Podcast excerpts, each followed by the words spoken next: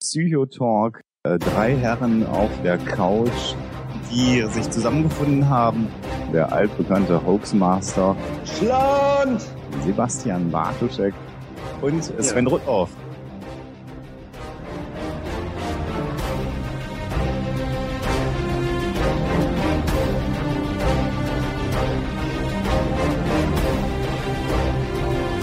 Psychotalk, Psychotalk.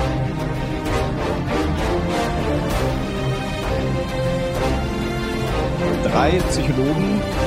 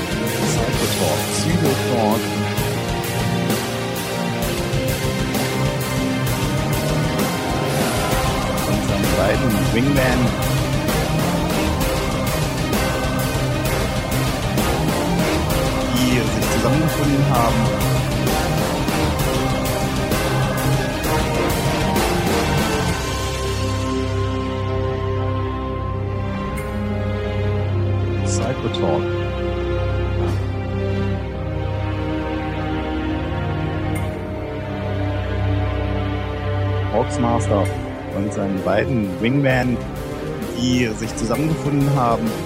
Äh, drei Herren auf der Couch, drei Psychologen, Psychotalk.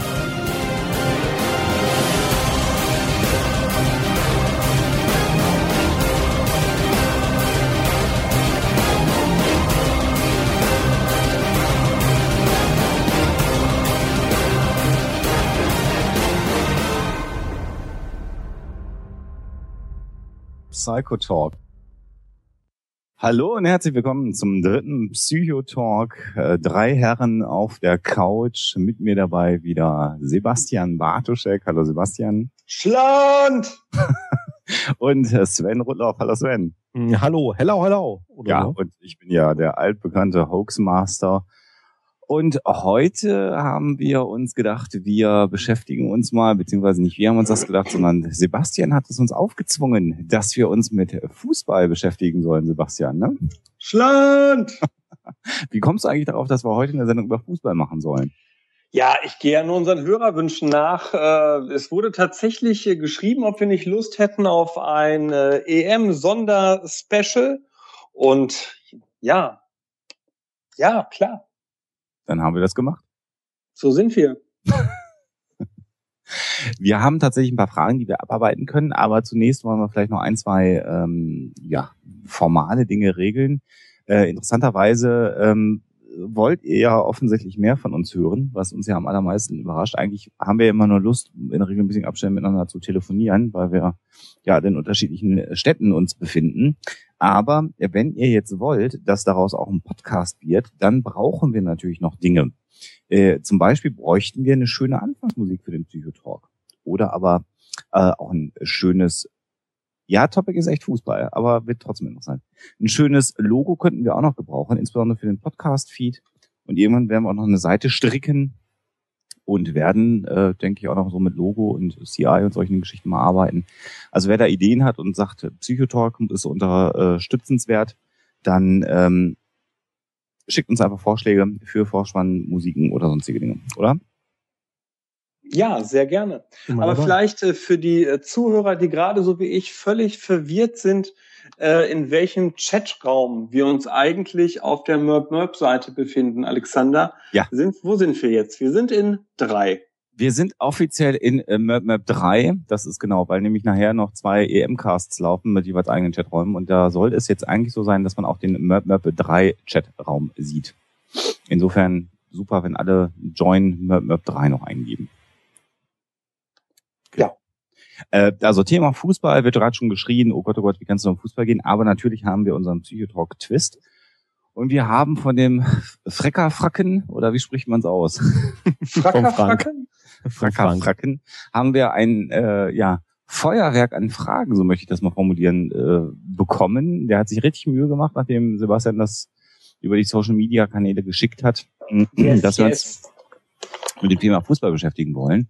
Und ähm, wir haben letztendlich ein paar Kategorien, das können wir ja schon mal nennen. Mal gucken, ob wir dann bis zum Ende auch durchkommen. Und zwar gibt es die Kategorie Gewalt und Co. im Fußball. Sicherlich ein ganz spannendes Thema.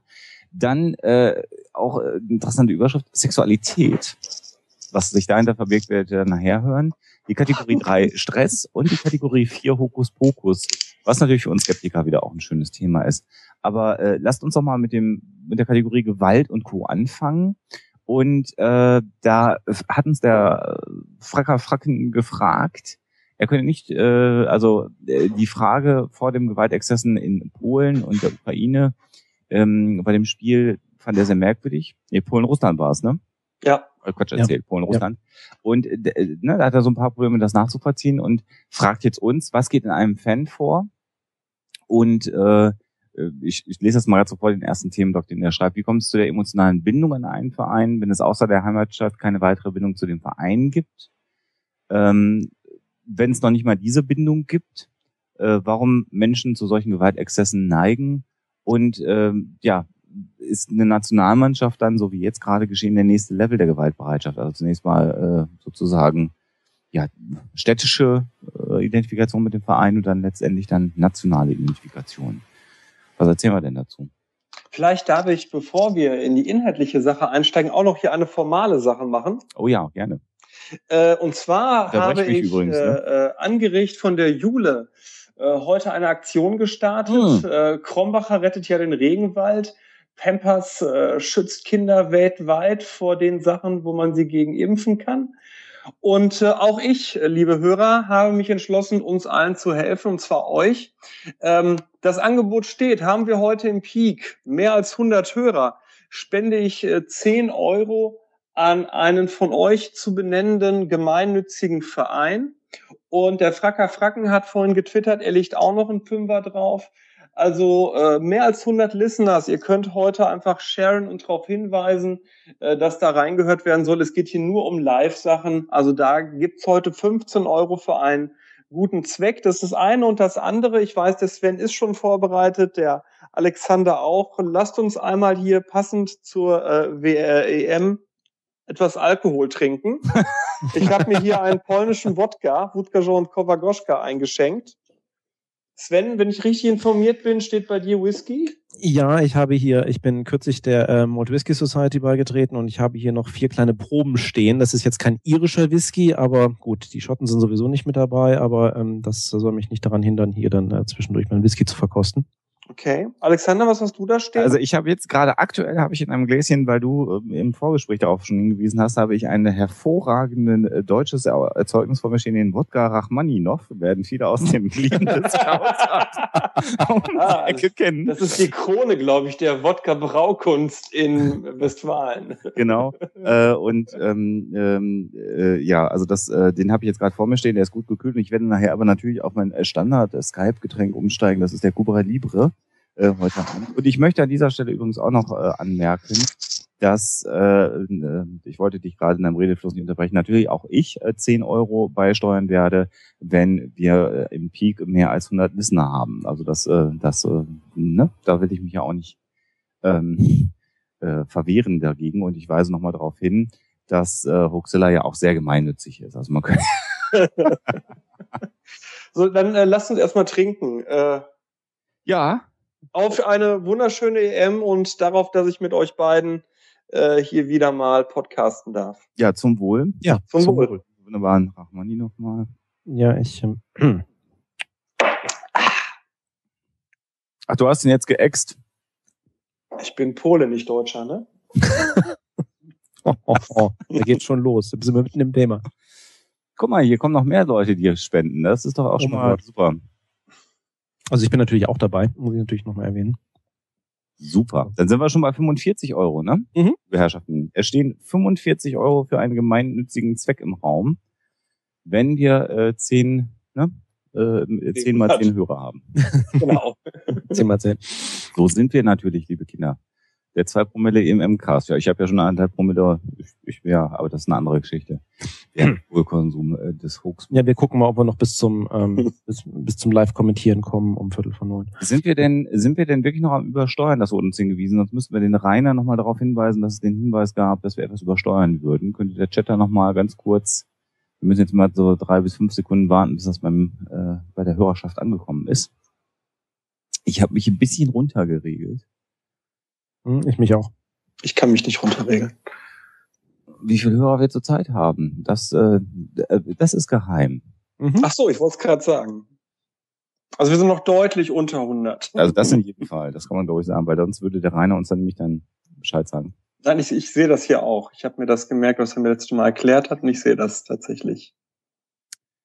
Ja, super. Ich glaube, ja, was, so. der Team, äh, der Team äh, Stream funktioniert. Der Rainer guckt nochmal nach. Wunderbar.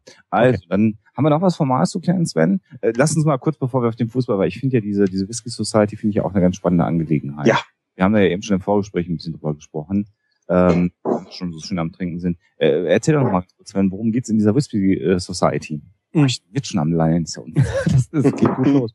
Ähm, nein, also die, die Scotch Malt Whisky Society ähm, gibt es schon eine ganze Weile, ähm, ist in ähm, Edinburgh gegründet worden, glaube ich mal in den 70ern oder so oder Ende der 60er. Und ähm, die ähm, da gibt es dann auch äh, nationale Niederlassungen, also die für Deutschland wird äh, unter anderem aus, aus den Niederlanden, um Gottes Willen, äh, mitbetreut unter anderem. Und ähm, Soll ich nochmal null aus Amsterdam erinnern? Nein, nein, nein, ist schon okay, weil der Whisky kommt ja tatsächlich aus Schottland. Äh, nein, was die machen ist, dass die Society also bei ähm, schottischen Distillerien also durchaus eigene ähm, Fässer abgreift und ähm, die sozusagen dann auch verkostet und über die Society dann äh, Abfüllungen vertreibt, die man also nicht im freien Handel bekommen kann. Und ähm, ja, wenn man da Mitglied ist, dann äh, äh, kann man also auch an Tastings teilnehmen und bekommt diese Whiskys, kommt an diese Whiskys ran, kommt dann auch ein bisschen günstiger ran. Und ähm, das ist eigentlich so ganz interessant. Ähm, man kann zwar dann nachgucken, was das für Destillerien sind, aber was ganz spannend ist, die machen dann regelmäßig, äh, wählen die dann eben neue Abfüllungen aus das ist alles Cask Strength, also um das zu erklären, also es ist ja so, dass äh, normalerweise im freien Handel wird äh, Whisky ja nicht in, in Fassstärke ähm, in Umlauf gebracht, sondern bereits verdünnt auf, sage ich mal, normalen Alkohol, also das heißt normal Alkoholgehalt runter. Und ähm, diese Geschichten hier sind also tatsächlich alle Cask Strengths, das heißt, die muss man also selber noch ein bisschen verdünnen dann nach eigenem Geschmack. Wie viel haben die äh, sonst, wenn du die nicht verdünnst? Die also die, die ich jetzt zum Beispiel hier vor mir stehen habe, die bewegen sich so zwischen äh, zwischen ähm, 51, das ist eigentlich relativ wenig, 51 und 67 ähm, Umdrehungen.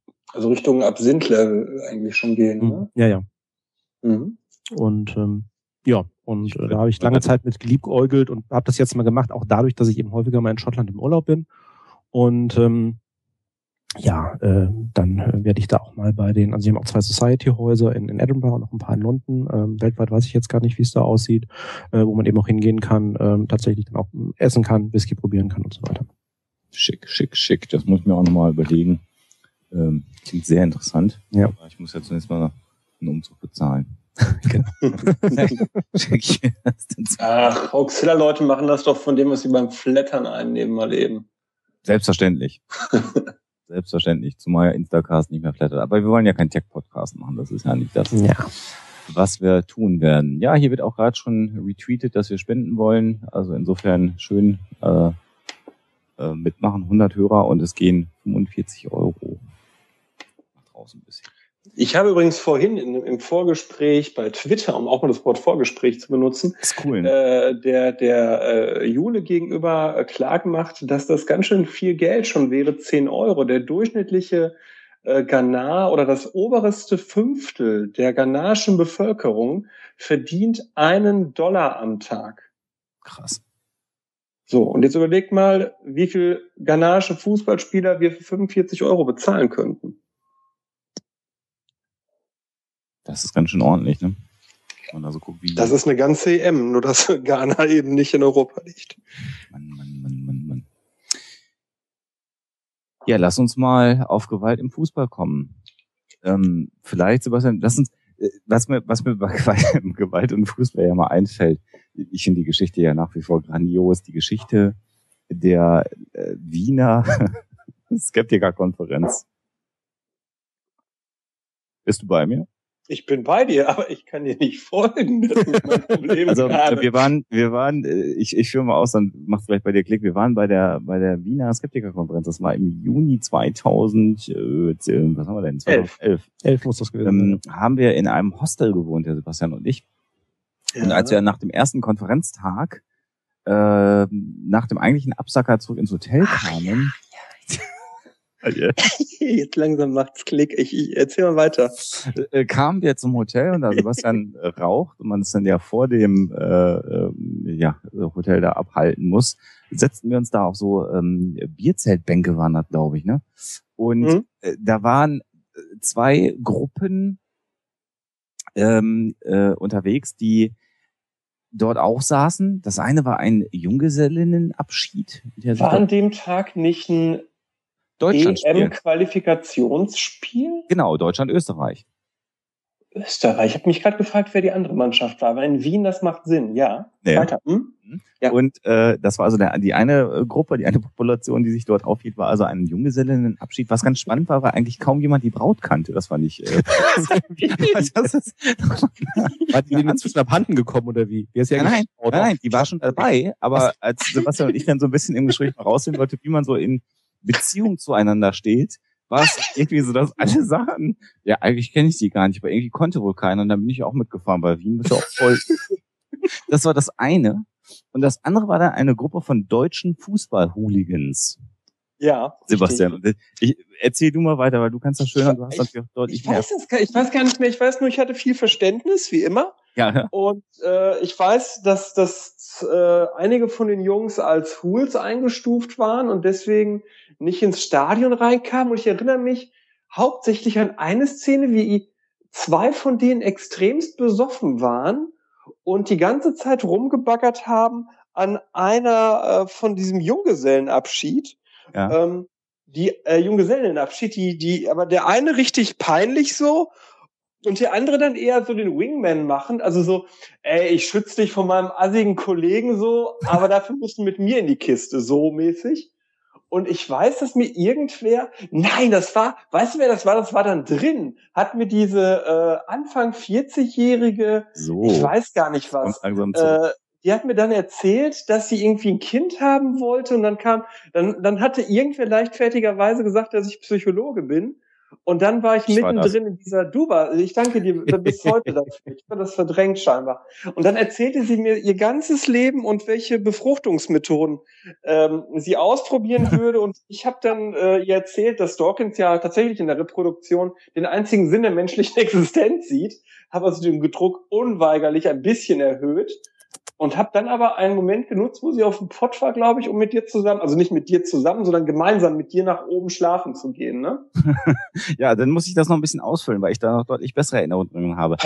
das, das, Lustige war, ich, ich weiß gar nicht mehr, wie er hieß. Ich meine, er hieß Kevin oder so, also so auch ein relativ klassischer Name aus dem Ruhrgebiet, der dann und wir haben 50 Euro, übrigens sehe ich gerade im Chat, zum Spenden. 100 Hörer, Leute, denkt dran. Und bitte weiter twittern, weil wenn wir das machen, reden wir nicht flüssig.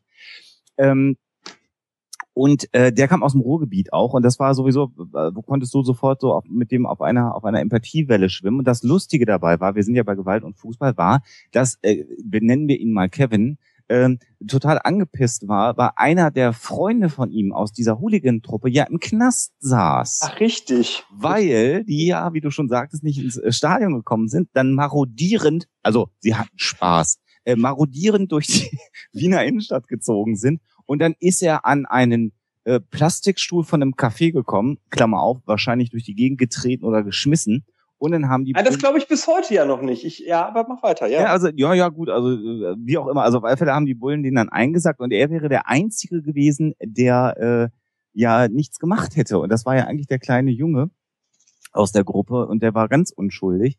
Ja. Und das Lustige dabei, Sebastian, das hast du wirklich alles verdrängt, war ja, dass dann eine von diesem Junggesellenabschied, also diese äh, Blonde, die war ja ehemalige und Undercover-Polizistin. Oh Ey, Gott. Genau, stimmt. Äh, das war ja, das war ja eine stimmt. Situation, die du, die du gar nicht weiter so schildern kannst. Und die äh, hakte dann sofort ein und fing dann an, darüber zu diskutieren, in welche Kategorie denn diese Hooligans äh, gehören würden.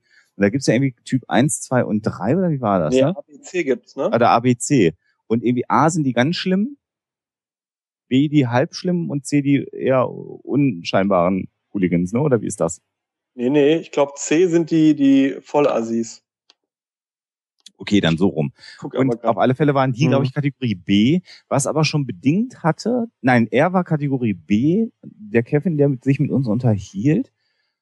Und ähm, die hatten aber auch Kategorie C-Hools dabei, was bedingt hat, dass die nicht über die deutsch-österreichische Grenze nach Wien einreisen oder nach Österreich einreisen konnten, sondern die mussten den Umweg nach Ungarn machen, um dann über Ungarn nach Österreich einzureisen, weil sie mhm. sonst gar nicht reingelassen worden wären ins Land. Mhm. Und äh, äh, das Tolle war dann ja, also es war ja eine relativ gelöste Atmosphäre zum Glück. Deutschland hatte ja dann auch gewonnen, die Jungs hatten gute Laune.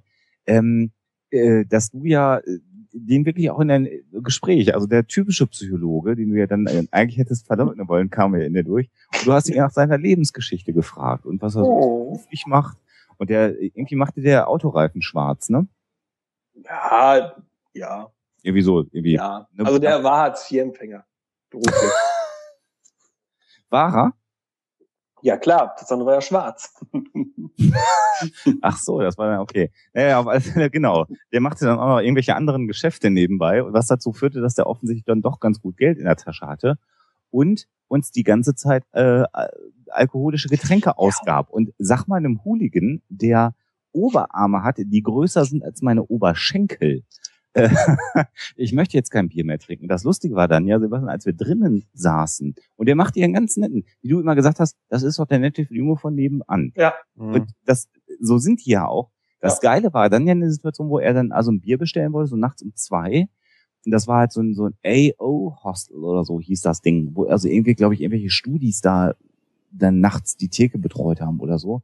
Und der eine Student, so ein, so ein, so ein 19-jähriges Jüngelchen, äh, der kam nicht schnell genug ran, um ihn zu bedienen, irgendwie so. Und dann war das echt so ein Gewaltpotenzial, was plötzlich in dem Typ war, so mit dem Motto, äh, ey, ich stehe jetzt hier schon äh, 30 Sekunden, ey, willst du mich jetzt hier äh, runtermachen, dass du nicht auf mich reagierst? Und der hatte den halt einfach nicht gesehen in dem Moment, weil die Theke war so äh, äh, so zweiteilig. Also du konntest einmal mit dem Rücken auch zu dem äh, stehen, weil dann noch eine zweite Theke sozusagen da war. Und ähm, da habe ich schon gedacht, uiuiui, also da ist natürlich durchaus Gewaltpotenzial. Und äh, äh, ja, dann, wie gesagt, da noch dazwischen dann eben diese Frau, die Sebastian ihre Lebensgeschichte erzählt hat, dass sie den größten Biergarten, wo auch immer sie herkam, Münchens, keine Ahnung. Äh, gehabt hätte. Und den hat sie aufgegeben für ihren Typen und der hat immer gesagt, er macht ihr ein Kind. Und jetzt ja. ist er 40, das war die Story. Und jetzt sind zehn Jahre zusammen und jetzt hat er ihr doch kein Kind gemacht. Und ähm, ja. Ich habe äh, ihr, glaube ich, geraten, sie soll den Kerl verlassen, ne? Kann das ja, sein? ja, du hast ja, ja, du hast dann sehr schön, sehr schön äh, äh, ihr Lebensweisheiten gegeben und ich habe mir dann ja den Spaß gemacht, weil ich ja aus der Situation raus wollte. Erst hatte ich ja ihr geplagt, dass du Psychologe bist, weil ich dachte, das wird dir unangenehm. Das reichte dir aber noch nicht. du hast dann fröhlich, wir waren natürlich dann auch dementsprechend angetütert, weil er auch nicht nur Bier, sondern auch kurze die ganze Zeit aus. Mhm. Ähm, äh, äh, also du hast dann noch ein bisschen so und dann hörte sie sich auch Ratschläge von ihr und dann habe ich gedacht, um die Situation zu beenden, auch daran wirst du dich erinnern, dass ich den Hinweis fallen ließ, dass ähm, äh, das ZDF morgen vorbeikäme, um mit dir noch eine Nummer fürs Fernsehen zu tragen. Ich hatte das komplett verdrängt. Ja, ich weiß, was ja, richtig. Und was ja stimmt, ne? Also das war ja keine Lüge. Die wollten mit dir so eine Nummer Verschwörungstheorien machen.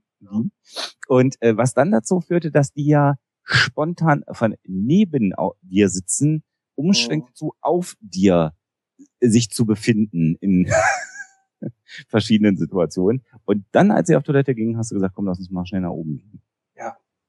Äh, eine, ich, ich, hatte das komplett vergessen. Also ernsthaft, jetzt, bis du das jetzt erzählt hast. Verdrängt, würde ich sagen. Nicht vergessen, oh. verdrängt. Hm. Auf alle Fälle was ich damit sagen will, das können wir mal als Einstieg zum Thema auch benutzen, ist äh, die Tatsache, dass äh, dieser Hul doch offensichtlich auch ein, ein, ein äh, Gewaltpotenzial zumindest in sich äh, birgt, äh, kontrolliert, kontrollierbar oder nicht, ähm, äh, das mir in der Form fremd ist. Also ich kann auch gerne mal fluchen oder oder oder laut werden, aber nicht, nicht ich kann das nicht in körperliche Gewalt um, umswitchen.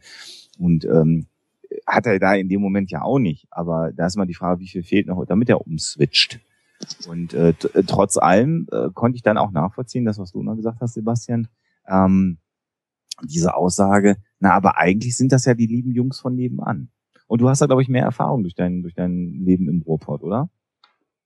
Äh, ja, ich denke tatsächlich, dass, dass das ein Aspekt ist. Also ich war ja früher, bis zum Wiederaufstieg 89, 90, war ich äh, sehr, sehr viel im Stadion, also ne, Schalke, klar. Und ähm, dann in der ersten Liga weniger, weil ich nicht die Zeit hatte. Kollegen haben immer noch äh, Dauerkarten und natürlich äh, haben wir keine Sitzplatzkarten uns geholt, sondern haben immer gestanden. Und das finde ich ja, ist ja das Schöne im Stadion, äh, gerade auch früher gewesen, dass du damit allen sozialen Schichten in Berührung kommst. Und klar, im Ruhrgebiet ist das dann halt auch eine gewisse Klientel, die auch gewaltbereit sein kann. Und ich mache ja beruflich Jugendhilfe. Ne? Insofern kenne ich, wenn ich meine Jungs mir angucke, die ich so betreue, äh, die haben ja alle eine, eine lange Strafakte, wenn sie äh, über 14 sind. Und meine Erfahrung ist die, für die mich auch eine ehemalige Kollegin immer gehasst hat. Äh, einzeln und privat sind das alles ganz liebe Jungs. Ja. Wobei Man das sie halt nur nicht ärgern. Ja, ich wollte gerade sagen, das kann aber dann auch kippen, ne? Ist mir persönlich noch nie passiert. Ja gut, du bist ja auch ein lieber Junge. Und, und natürlich, du bist ja auch Pöttler. Also du, also ja. ich hatte, ich weiß, was, was äh, mich so fasziniert hat und auch sehr beruhigt hat, ist, dass du äh, intuitiv oder vielleicht von deiner Sozialisation her natürlich auch sofort die richtige Ansprache gefunden hast. Das fand ich so spannend. Weil, also das, das, ich hatte immer das Gefühl, das ist wie so ein äh, Pulverfass. Und äh, du hattest aber äh, immer noch mal so einen Spruch, äh, der dann sofort jede beginnende Anspannung von äh, in der Situation sofort wieder ent entkräften konnte. Das fand ich eigentlich ganz faszinierend. Dankeschön. Ja, oh, kann man ja auch mal sagen. Und ansonsten, wenn wir jetzt mal zum Phänomen Fußballfans grundsätzlich kommen, da müssten wir uns eigentlich jetzt im Psychologen noch einig sein, das ist eher Sozialpsychologie in-Group, out-Group, oder? Also man mhm. sucht ja mhm. immer eine, eine, eine sogenannte Peer Group, so sagt der Psychologe, mit der man sich identifiziert und wo man sich zu Hause fühlt. Mhm. Absolut. Und ähm, eben nicht nur die Hooligans, weil, also da würde ich dann später sowieso nochmal unterscheiden, ähm, weil da ja auch ein bisschen was durcheinander geht, dann äh, von wegen, ja, äh, wie sich dann irgendwie größere Fanmassen äh, bewegen oder dann auch gebären können, versus äh, wie sich dann auch sozusagen echte Hooligans äh, dann auch gebären. Aber äh, grundsätzlich erstmal, weil ähm, Frank hatte ja auch die Frage mitgeschickt, ähm, ja, wie ist das denn eigentlich Leute, die sich eigentlich sonst überhaupt nicht für Fußball interessieren und plötzlich bei EM, WM, und da nehme ich mich selber dann zum Beispiel auch nicht aus, also ich bin jetzt nicht der riesen Fußballfan, ähm, äh, aber wo das dann plötzlich in, in, in solchen Situationen dann eben hochkommt und man sagt, ja, äh, plötzlich guckt, guckt man Fußball und findet das eben auch interessanter als sonst. Und mhm. ich glaube, das ist eben ganz klassisch, wir haben unsere, uns, unsere Rollen, unsere Rollenzugehörigkeiten und ähm, egal, ob man jetzt irgendwie ähm, äh, nationalistisch denkt oder nicht, ich meine, äh, wenn die deutsche Mannschaft spielt und man ist Deutscher, ähm, dann hat man natürlich schon irgendwie genau dieses ein bisschen von diesem In-Group, Out-Group. Und abgesehen davon natürlich, ne, Brot und Spiele, natürlich, da ist ein Wettbewerb und da spielen wir gegen Holland und ähm, äh, das hat rein, rein, rein basispsychologisch, sozialpsychologisch natürlich schon mal so einen gewissen Anziehungswert. Und dann kommt natürlich noch dazu, ne, auch wieder Sozialpsychologie aus der anderen Richtung, ähm, das Ganze wird natürlich zum Happening. Also man muss jetzt gar nicht zur WM in Deutschland zurückgehen. Ich meine, da, da hat es dann jeder gesehen. Ähm, aber ähm, eben jetzt ja auch schon. Ne? Also selbst wenn es nicht bei uns stattfindet, aber plötzlich, ne, das ist selbstverstärkend dann irgendwann, dass die Leute sagen, ja, äh, finde ich toll, tolle Atmosphäre und klar gucke ich das Spiel, auch wenn ich mich sonst nicht für Fußball interessiere. Aber sind ja unsere Jungs. Mhm. sehe ich ganz genauso. Also ich bin ja ähm, so ein gelinder Fußballfan. Also ich glaube, in der Ab äh, Staffelung könnte ich sagen, du vom Gefühl her, so wie wir uns kennen, würde ich sagen, wenn du am wenigsten Fußball-Fan, dann ist so ein bisschen mehr, aber nicht sehr viel. Mhm. Und ich glaube, Sebastian schon, schon auch richtig, ne? Ja, also in den letzten Jahren nicht so sehr, wie ich gerne würde, aber ich, ähm, ich man sagt das auch immer ernsthaft. Also man ist Schalker sein Leben lang, egal ob man sich jetzt jedes Spiel anguckt oder nicht. Also ich, ich sehe mich schon als Fußballfan, ja. Mhm. Aber wie, wie, wie bist du zu Schalke gekommen? Ähm, Später mit Hätte der auch Bahn. Dortmund sein können. Hm? Nein, nein, nein. Also, so, nee, also ist doch auch Ruhrgebiet. Ich weiß gar nicht, Sagt wie das. Düsseldorfer? Ja, und ihr seid auch irgendwie am Rhein, so wie Köln. ähm, also von hier insofern habe ich da auch keine Verbindung. Bei uns in der Klasse, ich glaube, das ist eine Sache, die tatsächlich hier im Ruhrgebiet sehr früh geprägt wird, um mal jetzt psychologisch das Ganze zu betrachten. Mhm. Bei uns in der Grundschulklasse waren alle entweder Schalker oder wir hatten drei, vier Bayern-Fans. Dortmund-Fans gab es, glaube ich, nur in der Parallelklasse. Und dazu kommt, dass mein Vater, der äh, Klasse. Ja, vielleicht. Und mein ja, Vater, ja. der, der, der, äh, also meine, meine Eltern sind ja geschieden. Und mein Vater hat halt in Gelsenkirchen gewohnt und so war ich sowieso jedes äh, zweite Wochenende mindestens in Gelsenkirchen. Mhm. So, und dann, äh, klar, also, ne, dass, dass wenn du in Gelsenkirchen eh unterwegs bist, ich glaube, das, das kam zusammen. Dann mein, mein Opa war Riesenschalke-Fan. Gut, mein Vater, mein Vater ist bis heute Bayern-Fan, aber der Rest meiner Familie sind halt auch Schalker. Ich glaube tatsächlich, dass es zumindest hier im Ruhrpott so ist. Ich weiß nicht, wie es in anderen Regionen Deutschlands ist, dass du Stück weit äh, reingeboren wirst, so wie das bei Fußball ist unser Leben ganz richtig charakterisiert wird, ne? Also in einem Film hier, ne? Kennt ihr ja, ne? Mhm, ja. So, und ich glaube, genau so läuft das hier bei ganz, ganz vielen, wenn du nicht gerade selbst aus der Stadt kommst. Du kommst in eine Schalke oder eine Dortmund-Familie, so wie es das in, in Amiland vielleicht auch gibt mit Pepsi und Cola, ne? Ja. Seid ihr denn gar keine Vereinsfans, ihr beiden? Äh, doch, schon.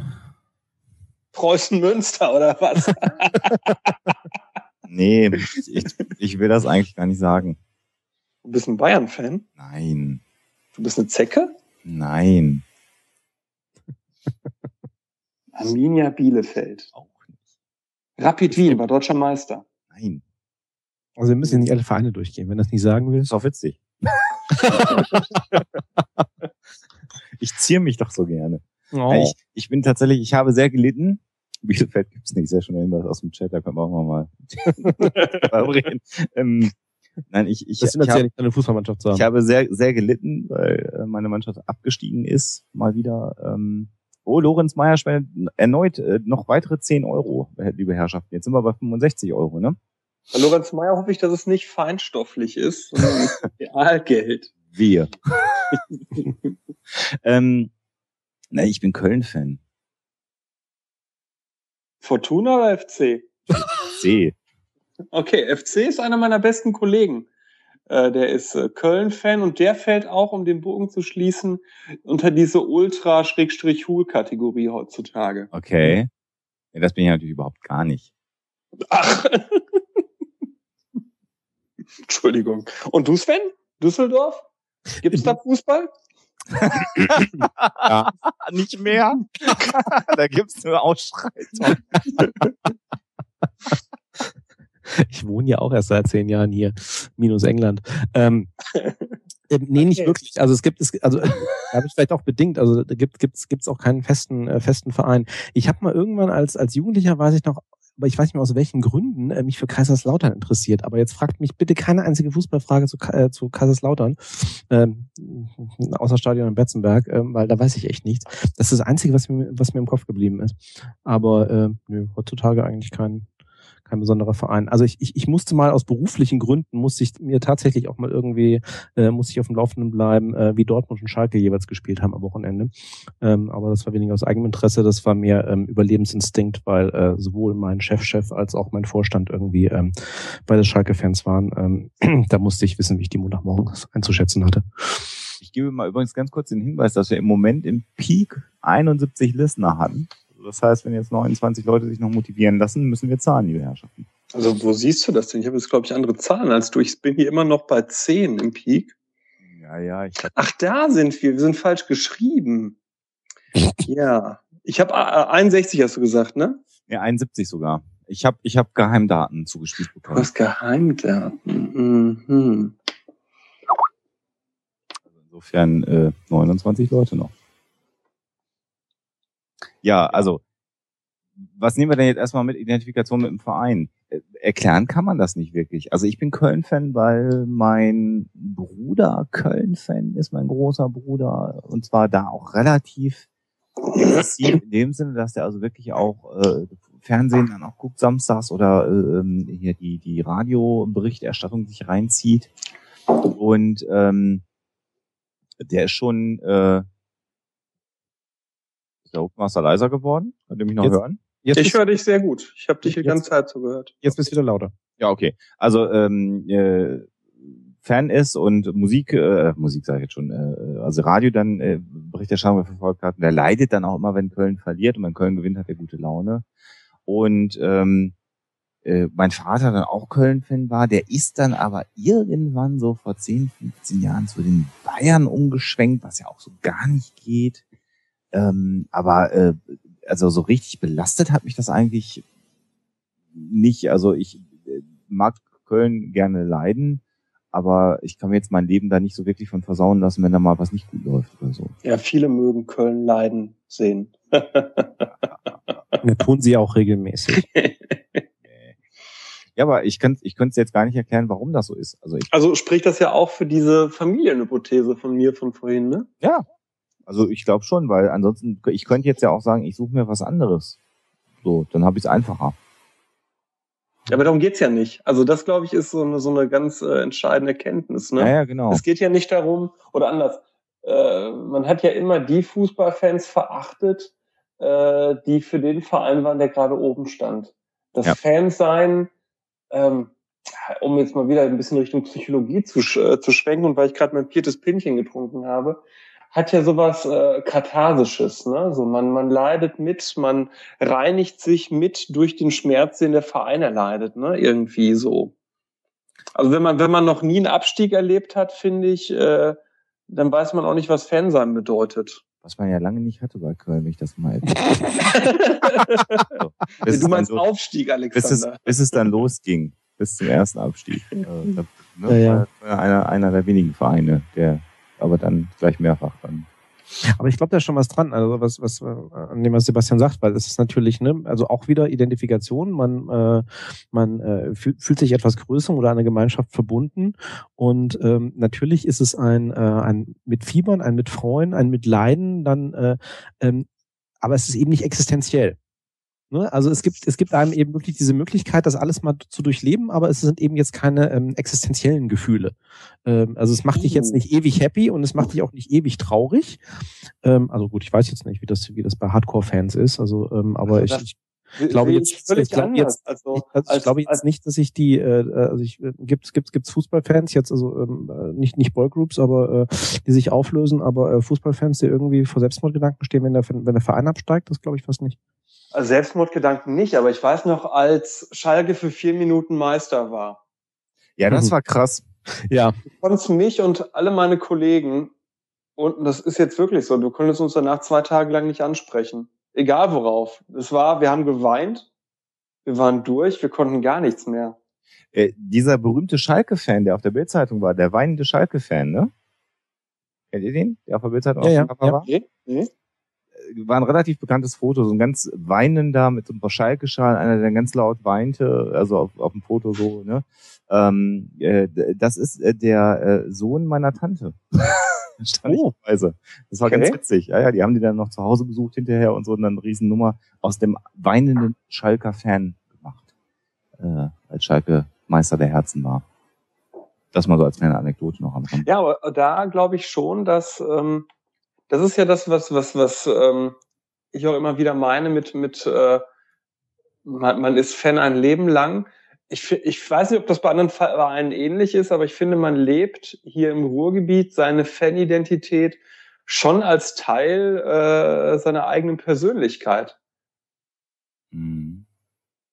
Was, ja, haltet, ja. was haltet ihr denn von der von der Hypothese, die ich mal gehört habe und die ich auch sehr, sehr schön finde, dass in einer Gesellschaft, die sich jetzt vielleicht auch so ein bisschen äh, wandelt, ähm, aber ähm, schon äh, äh, immer noch so gepolt ist, dass Männer ähm, eher nicht emotional sein sollen. Fußball ein gutes Vehikel ist, äh, der, dass das bedingt, dass Männer voll bei ihren Emotionen sein können und dann auch äh, letztendlich ähm, diese Emotionen ausleben können die sie ja sonst eher zurückhalten. Also, ne, also Schalke äh, ist, ist Meister für vier Minuten dann nicht mehr und dann weint ne, ganz, äh, ganz, ganz Schalke. Und ähm, trotzdem wird immer noch gesagt, Indianer kennt keinen Schmerz und weint nicht. Und mhm. das finde ich eigentlich auch äh, eine sehr schöne ähm, Hypothese, also die man natürlich nicht belegen kann, aber die äh, äh, ist auch noch so eine Idee. Könnte man mal crosskulturell betrachten, ne? Ja, nicht nur crosskulturell, also, also äh, ich also würde, würde ich, glaube ich, 100 Prozent unterschreiben, diese, diese These.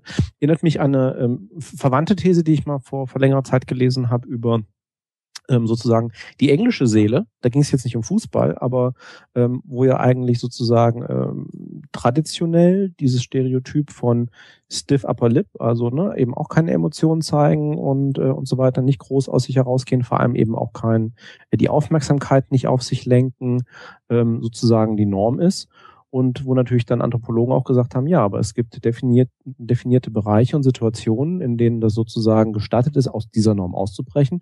Und das ist eben zum Beispiel ähm, bei den Briten auch wiederum traditionell der Pub.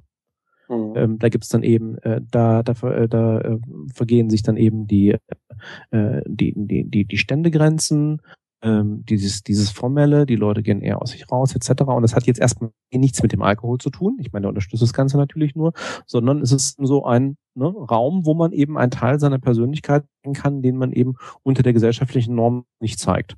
Ne? Und insofern das mit Fußball und, und Emotionen zeigen auch äh, vollkommen nachvollziehbar. Das ist natürlich ein, ne, es ist, ist eine sehr interessante Domäne. Was dazu ja passen würde, ist ein Phänomen, auf das wir sicherlich gleich eh zu besprechen gekommen wären, äh, nämlich die Identifikation mit der deutschen Nationalmannschaft. Äh, insofern, dass das ja auch so mit der einzige äh, Bereich ist, wo du dich als Deutscher äh, stolz zu deinem mhm. Land äußern durftest, ja. ne, über lange ja. Jahrzehnte. Ja. ja. ja. Sehe ich auch mhm. so. Also das, das ist genau. Es ist verpönt. Es ist verpönt, Nationalstolz zu zeigen als Deutscher aus historischen Gründen.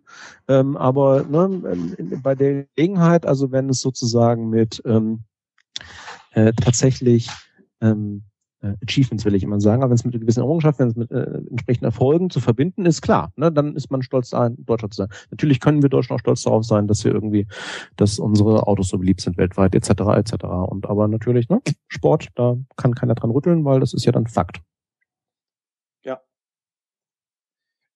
Und ich glaube, das ist tatsächlich gekippt. Also grundsätzlich, was ich dann ganz spannend find, äh, fand, ist die Tatsache, ähm, dass äh,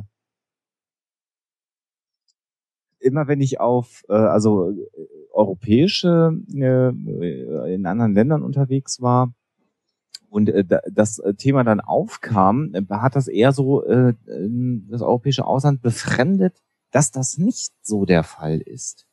Und das ist ja mhm. erst tatsächlich gekippt mit der, mit der Weltmeisterschaft im eigenen Land. Ne? Also man kann sich jetzt über die, mhm. die Fähnchenohren an den Autos äh, bestreiten, ob die jetzt scheiße sind oder nicht. Aber äh, erst die, die, die Weltmeisterschaft im eigenen Land äh, hat ja dazu geführt, dass man wieder ähm, äh, äh ja, die Fahne aus dem Fenster raushängt. Und zwar nicht, nicht, ein paar haben das ja immer gemacht aber das jetzt gesellschaftlich völlig äh, anerkannt ist. Es ist mhm. Europameisterschaft, jetzt hängen wir die Fahnen raus und, und äh, ganz anders als ähm, das in anderen Ländern der Fall ist. Ne? Also da ist das ja eher gang und gäbe, mhm. das zu tun. Und äh, deswegen bin ich ja ganz bei dir, bei dir, Sven äh, und Sebastian, was ihr, was ihr da gerade gesagt habt. Das ist tatsächlich, glaube ich, mit der Weltmeisterschaft im eigenen Land gekippt und hat ein ganz neues Gefühl gegeben von ähm, äh, äh, ja, Nationalstolz klingt immer so blöd, aber äh, mhm. zu zeigen, ich bin Deutscher und ich bin jetzt für Deutschland und ich unterstütze das, ja. wie auch immer. Aber ob das bei einem Fußballspiel dann letztendlich Sinn macht, das ist ja noch eine ganz andere Frage. Aber der Umgang ist, glaube ich, inzwischen ein anderer. Ja. Und ich, ähm, äh, also das, die äh, Anekdote habe ich vorhin nicht erzählt, aber das passt genau dazu, von wegen äh, WM im eigenen Land. Ich kann mich noch sehr gut dran erinnern, dass ähm, als äh, die WM damals ähm, auf uns zukam, sagte ähm, damals meine Partnerin zu mir, oh ja, aber bitte versprich mir, unsere Wohnung bleibt fußballfreie Zone. Und dann guckte ich sie auch an und sagte, hallo, es ist WM in Deutschland ja, was glaubst du eigentlich? Und dann ging das immer so ein bisschen hin und her. Ähm, und zu der Zeit war es so, dass ähm, wenn wir es halt ähm, äh, irgendwie so zeitlich hinbekommen haben, dass sie mich halt morgens beim Büro irgendwie ähm, äh, abgesetzt hat und äh, sie zu dem Zeitpunkt in Köln gearbeitet und dann auch nachmittags wieder abgeholt hat. Und ähm, es war dann so ungefähr eine Woche vor Anstoß oder so, mhm. äh, vor Beginn der WM äh, und plötzlich holt sie mich nachmittags ab und hat zwei von diesen Fähnchen draußen hängen am Auto. Und dann habe ich sie auch nur angeguckt und meinte so, mh, fußballfreie Zone. Ja, ich bin schwach geworden. Ne, aber genau das, weil plötzlich ist es eben äh, äh, ne, man, man lässt sich eben auch da mitreißen. Es ist plötzlich in der Gruppe, das Verhalten ist plötzlich akzeptiert. Ja. Und dann das Feedback, was wir Deutsche ja auch nach dieser WM, für diese WM bekommen haben, äh, wo dann ja auch alle ausländischen Korrespondenten gesagt haben, das war eine super Stimmung und viele von den Vorurteilen, die wir gegenüber den Deutschen hatten, dass die keinen Spaß haben, dass die, dass die vielleicht ein bisschen steif sind, wie auch immer, die können super feiern. Es war eine klasse Zeit. Danke dafür. Ja, das und, ist tatsächlich ja. Also ne? Deutschland hat, glaube ich, durch diese Fußball-Weltmeisterschaft äh, einen enormen äh, Imagegewinn in der Welt ja. bekommen, weil es äh, einfach auch äh, äh, so viele Leute gab, die dann nach Hause gefahren sind und gesagt haben, naja, die sind doch irgendwie anders, die Deutschen. Also ist mehr als Hitler und pünktlich und fleißig, mhm. sondern die sind eigentlich auch ganz cool drauf. Und das ist so ein bisschen die Angst, die ich jetzt in, in Polen habe äh, bei der EM. Ne? Also mein, mein äh, anderes äh, halbes Herz ist ja polnisch geprägt. Mhm. Und ähm, mich haben die Sachen nach dem äh, Polen-Russland-Spiel also für mich war das so ein Jahr klasse typisch so. Ich habe mir dann gedacht, ey, was, was für ein, für ein Signal geht davon eigentlich jetzt aus, wenn ich mir überlege, welches Signal von der WM im eigenen Land bei uns ausgegangen ist. Ne? Und das, das hat mich ah, traurig gemacht, ist jetzt äh, zu viel, aber es hat mich schon nachdenklich gemacht, ne, das zu sehen. Ja, und da kommen wir jetzt ja genau zu dem Punkt. Also ein anderer Fall, den ja auch noch alle sicherlich äh, erinnern werden, ist der äh, Polizist in Frankreich. Mhm ähm, der ja dann so schwer äh, verprügelt und zusammengetreten worden ist, dass er ja bis heute ja im Prinzip behindert äh, ist. Ähm, und nach dieser Attacke, weil er so schwere Kopfverletzungen äh, von sich gezogen hat, Düten, wie hieß der nicht, Dütro, das war, das war Nee, das war, ja. das war was anderes. ähm, äh, ist ja auch wurscht. Aber ähm, und da kommen wir jetzt ja zu dem Gewaltfaktor. Und äh, ich glaube ja, dass die, also da in Frankreich, das kann ich jetzt. Nivelle. Nivelle. Nivelle. Daniel Nivelle. Ja, Daniel Nivelle, genau. Ähm, kann ich nicht so, nicht so füllen, aber Sebastian, du als halber Pole vielleicht. Ist es tatsächlich so, dass sich dort dann äh, so eine, so eine, so eine, so eine uralt gewachsene Völkerfeindschaft, wie man das auch immer benennen will, zwischen Polen und, und, und Russen weil der Russe immer den Polen dann doch noch überrennen wollte und aber der Pole hat immer sich dagegen aufgestellt, dass sich sowas da immer noch ent, entbrennt. Ist also das glaub, in der Mentalität drin oder ist es dann doch losgelöst und es sind einfach nur Hooligans und wir, wir kommen in eine neue Ebene der Gewalt rein? Ich glaube, du hast in Polen äh, zwei Sachen, die zusammenkommen und die hast du genau richtig beschrieben. Wir haben in Polen zum einen einen Patriotismus, der sich immer noch falsch definiert über den äh, Hass auf andere. So, äh, nach außen vor allem gegenüber Russland, auch Deutschland, nach innen gegenüber Juden und Schwulen. Und du hast auf der anderen Seite die, die Hooligans, ähm, die auch mit dem Fußball ja schon noch eine Verbindung haben, aber eher, also denen es ganz klar aber äh, da schon um die Gewaltseite des Ganzen geht. Und das verbindet sich dann in, in so einer äh, äh, Sache. Ähm, jetzt äh, werde ich im Chat darauf hingewiesen, dass es der Pole, dass es den Polen vielleicht gar nicht gibt. Aber man kann generell schon sagen, dass in Polen äh, Nationalismus ein deutlich größeres Problem ist als in Deutschland und auch ähm, der die Gewalt an Fußballstadien ein viel größeres Problem ist als hier bei uns und äh, welche hässlichen Auswüchse das hat, das hat man da äh, eben auch wieder sehen können. Bedauerlich, ne? Ja, klar. Und ich wage mal grundsätzlich die These, also natürlich liegt das in allen relativ nah. Also wenn man auf der einen Seite sagt, ähm, die Identifikation mit dem Verein oder auch mit der eigenen Nationalmannschaft, dass äh, dieses Gefühl von Nationalismus, wenn das dann natürlich dann zusammenkommt mit ohnehin ähm, eher nationalistischem Gedankengut, einer gewissen Gewaltbereitschaft, dann, dann, dann sind wir bei den sind wir bei den Hooligans. Und das das das ähm, hat am Anfang selbst bei den Hooligans in, in der Geschichte ja schon irgendwie auch auf regionaler Ebene schon angefangen. Ich meine, also wir kennen natürlich irgendwie Beispiele von von Ausschreitungen bei klassischen, also ich weiß ja um Gottes Willen Ruhrgebiet weiß ich gar nicht, ähm, aber ähm, äh, Großbritannien, also in England äh, häufiger, also bestimmte Derbys in bestimmten Regionen. Äh, es war klar, dass da zu Schlägereien kommt. Also das hat erstmal mhm. nichts mit Hooligans zu tun, aber ist natürlich genau dann so diese Zwischenstufe, ne, dass eben dieser ähm, dieser Kampf zwischen zwischen zwei Mannschaften dann eben auch von den Fans sozusagen auf der Straße ausgetragen wird.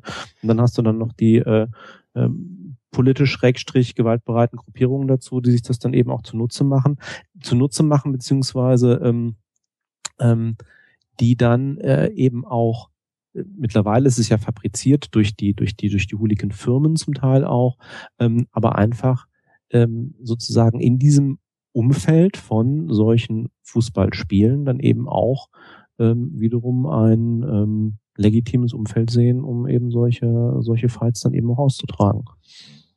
Mhm. Ich habe gerade so den Gedanken gehabt, wenn Fußball dem, ich mache es jetzt mal überspitzt, emotional mhm. verkrüppelten Mann, der Mann, mhm. äh, äh als als als Vehikel äh, äh, dienen soll. Und dann, ähm, also die Mannschaft verliert und man maximal frustriert ist. Vielleicht ist man dann auch tatsächlich neben den ganzen politischen und soziologischen Aspekten, die wir gerade hatten, vielleicht ist es dann auch so, dass man irgendwem, irgendwer muss ja schuld sein, irgendwo muss der Frust ja mhm. raus. Und wenn du eh so nicht so ganz gut in der Lage bist, mit deinen Emotionen umzugehen. Äh, Aber das würde ja heißen, dass es Fankrawalle, nein, sind keine Fans, dass es diese Krawalle nur dann geben würde, äh, wenn das Ergebnis negativ ist. So ist es ja, ja nicht. Ne? Also ja, stimmt, nicht immer. Nee, nee, klar. Das nicht, aber es ist eben. Ähm, aber ich glaube, immer können wir, wir, wir, können natürlich sagen, okay, da kommen ganz viele Faktoren zusammen. Ne? Was muss zusammenkommen? Äh, du kannst mhm. fabrizieren. Ich meine, wie gesagt, vielen, vielen Hooligans heute ist es relativ egal oder den Hooligan-Firmen ist es relativ egal. Die nehmen einfach nur das, äh, die Tatsache des Spiels als äh, an sich als, äh, zum Anlass. Ähm, also ich. Ähm, aber ich habe immer den Eindruck, dass mhm. die Ausschreitungen immer dann besonders groß werden, wenn äh, tatsächlich jetzt auch gerade bei den großen Turnieren ähm, äh, also äh, Polen, Russland jetzt vielleicht auch mal rausgenommen, weil das ja sowieso auch immer schwierig ist. Aber ähm, so englische Hooligans oder so, meist wenn die rausgeflogen sind aus dem Turnier, dann gibt's immer die richtig heftigen Ausschreitungen. Vielleicht, weil das dann noch oben drauf kommt. Na, du hast sozusagen sowieso die Hools, die da hinfahren, um sie auf die Fresse zu hauen und dann verliert mhm. auch noch die Mannschaft. Dann sind ja, klar. Und das ist, kommt dann noch so als Faktor on top oben drauf. Das, das mag schon sein. Wir können natürlich an der Stelle nochmal unserem ähm, äh, unserer Pflicht als Psychologen nachkommen, äh, generell nochmal zum Thema, ähm, so was, was sagt eigentlich so die Sozialpsychologie zu solchen ähm, äh, äh, verhaltenen Gruppen, ne? Also ich meine, sieht, sieht man dann ja auch bei den Hooligans und das sind hier eben auch äh, Geschichten, die dann eben auch bei ähm, normalen Fans eben passieren können. Also das, das, das, das eine haben wir schon gesagt, also das ist so die, auch das ganze Thema emotionale Ansteckung also ähm, Contagion, ähm, dass ich mich natürlich, wenn ich in der Gruppe bin, also wir generell ja dazu neigen, erstmal so, ne, per Default uns sehr stark als, als Menschen psychologisch an dem zu orientieren oder in unserem Verhalten daran zu orientieren, was, was die Menschen um uns rum machen. Ähm, das, äh, das, das setzt natürlich erstmal bei, bei den Gefühlen ein. Klar, ne, meine, meine positiven Gefühle sind noch viel stärker oder ich, ich neige viel stärker zu positiven Gefühlen, wenn die Leute um mich rum eben auch positive Gefühle haben. Dementsprechend schnell kann das dann eben auch umschlagen ähm, was dann ja, ne, wenn, wenn irgendwo Panik ausbricht, ja, ähm, das ist ja genau auch sowas, was sich dann eben verbreitet, weil erstmal, okay, ähm, es gibt viele Situationen, wo viele Leute irgendwie eng zusammenstehen, äh, wo nichts passiert. Ähm, und ähm, wo dann kleine Faktoren irgendwann kommen und irgend und sobald eine kleine Gruppe von, von Leuten anfängt oder eine gewisse äh, gewisse Grenze überschritten ist, dann plötzlich äh, die die sich unwohl fühlen, äh, plötzlich hast du eben die Paniksituation da, ne? so als als eine emotionale Geschichte. Und ist natürlich dann auch bei solchen Frust, Frustsachen. Ne? Ich gucke mich dann irgendwie so um, ja, ist es jetzt sozusagen opportun, gefrustet zu sein? Wie gefrustet? So richtig gefrustet, so richtig wütend zu sein? Ja, richtig wütend. Ähm, ne, dann habe ich quasi schon so ein bisschen so eine emotionale Rechtfertigung, sage ich jetzt mal, eben eben auch so zu fühlen. Und dann natürlich das ganze Thema ähm, Deindividualisierung und, und Verantwortungsdiffusion in der Gruppe. Ja, ähm, wenn, wenn, wenn, wenn da Leute irgendwie ähm, umschlagen, dann scheint es ja anscheinend auch opportun. Also ne, das pass passiert ja nicht unbedingt bewusst, aber ähm, wenn da dann eben Leute Gewalt anwenden, dann scheint es ja eine Situation zu sein, in der ähm, Gewalt legitim ist. Dann schaukelt sich das auch ganz leicht hoch. Stille. Du hast recht. Für mich kommt aber noch ein Aspekt dazu, der bisher jetzt so gar nicht zum Tragen gekommen ist. Und zwar hatte ich den äh, letztens schon bei Twitter äh, andiskutiert. Und zwar glaube ich tatsächlich beobachten zu können, dass die äh, Probleme mit Gewalt in Stadien in den letzten Jahren immer größer geworden sind. Ne? Weiß nicht, würdet ihr mir da zustimmen? Ich weiß das nicht, oder wird mir darüber berichtet? Okay, kann auch sein. Ne, klassisches Statistikthema, aber davon unbenommen. Warum?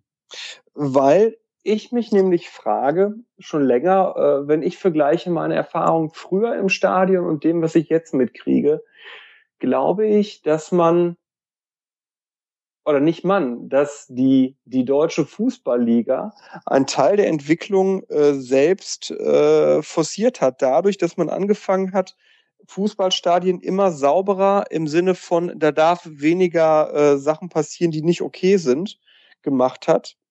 Und das letztendlich dazu geführt hat, dass sich viele Sachen, die du früher ausgemittelt hast, weißt du, so in, in der Kurve, ne, in der mhm. Fankurve, dass die heute äh, eben viel dichotomer, viel extremer ablaufen. Und wenn du heute noch Emotionen ablassen willst, um mal bei dem zu bleiben, was wir vorhin auch mal gesagt hatten, ähm, dann musst du dich, oder dann, dann wird das viel schneller, viel heftiger. Wisst ihr, was ich meine, oder war das jetzt sehr diffus? So nach dem Motto, ähm, ähm, äh, ähm, der Reiz des Verbotenen. Nee, nee, nee, nee, nee, nee, das, das meine ich gar nicht, sondern du hattest früher, äh, gehen wir es mal statistisch an, du hattest früher äh, auf einer Skala von null keine Gewalt bis zehn äh, Maximalgewalt, hattest du früher in den Stadien toleriert eine vier. Ne? So, sagen wir mal. Und dann hat irgendwann, äh, haben die Verbände gesagt, wir tolerieren in Stadien nur noch eine Gewalt von eins. Und alles andere darf nicht mehr stattfinden.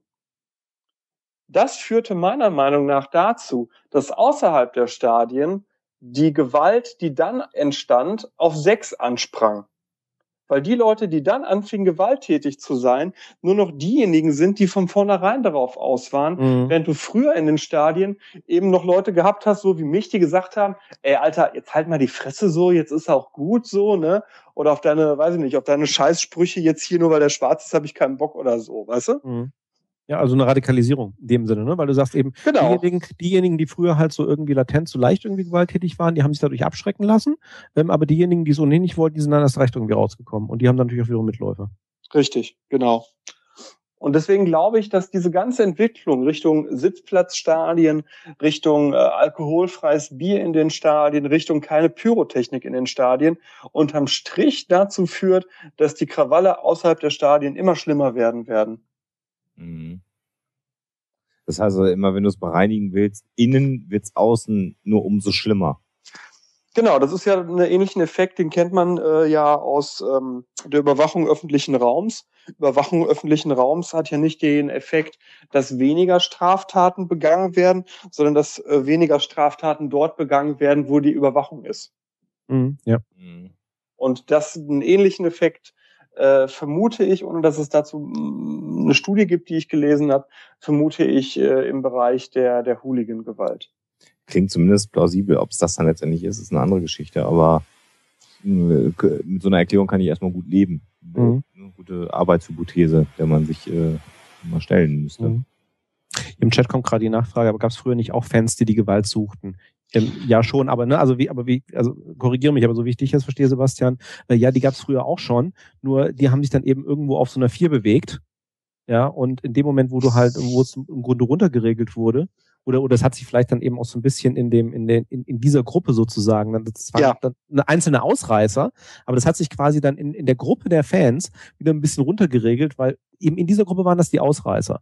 Ja, und dann kamen sozusagen die Verbote oder, oder, oder beziehungsweise dann eben die Eingriffe der Verbände, ähm, das quasi runterzuregeln und zu sagen, nee, wir, wir dulden das überhaupt nicht mehr in den Stadien. Und plötzlich hast du das Korrektiv der Gruppe nicht mehr, in dem, also der, der, der normal, der Durchschnittsfangruppe mehr in den Stadien, ähm, die sich halt eben alle ganz ruhig verhalten. Und diejenigen, die halt vorher die Ausreißer waren, sind halt immer noch gewalttätig, nur die haben das Korrektiv nicht mehr damit fallen die natürlich automatisch ne, mit, mhm. mit noch mehr, mehr Gewalt auf. Genau, also plus natürlich gab es auch früher diejenigen, äh, ich erinnere mich an die Revierderbys, ja, es gab die Leute, die sich dann äh, gegenseitig auf die Fresse gehauen haben und so, ne?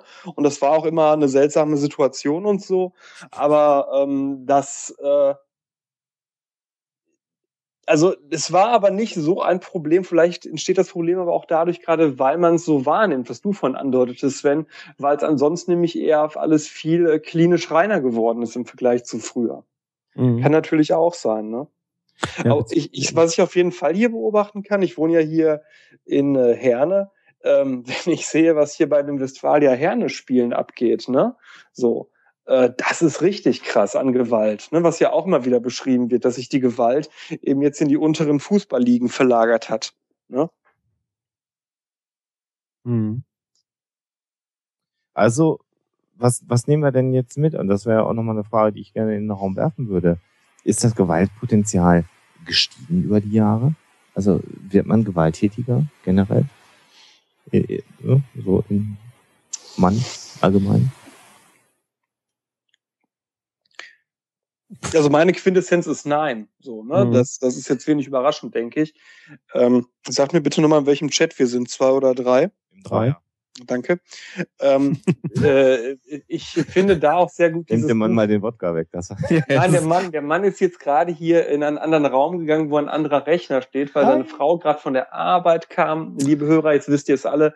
Meine Frau musste bis gerade eben an einem Samstag arbeiten. Ja, so ist das. Du hier vorm Rechner rumdödeln kannst. Und genau. Und äh, jetzt bin ich in ein anderes Zimmer gegangen und musste hier wieder den Chat deine. Schwangere Frau, du lässt deine schwangere ja. Frau. Das sind die prokrastinierenden Freiberufler. Das hatten wir heute schon auf Twitter. also das, die Menge der Gewalt. Entschuldigung. Ähm, ja. Die Menge der Gewalt hat, glaube ich, schon abgenommen. Und da möchte ich das Buch von Pinker empfehlen, oh. äh, das, glaube ich, auch Gewalt heißt, das ich selbst nicht gelesen habe, aber ganz viel darüber gelesen habe. Ja. Und äh, wo er eben die These aufmacht, es gibt heutzutage so wenig Gewalt wie noch nie. Lang, ja. Und deswegen nehmen wir sie wahr.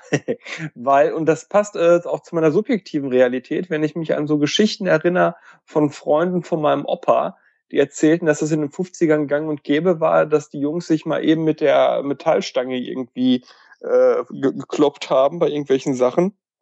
Ähm, da ist Gewalt heute doch, ob gut oder schlecht, ich finde es an sich nicht schlecht, äh, nicht mehr so selbstverständlicher Teil äh, dessen, wie wir handeln. Das ja. waren meine zwei Pennies. Mhm.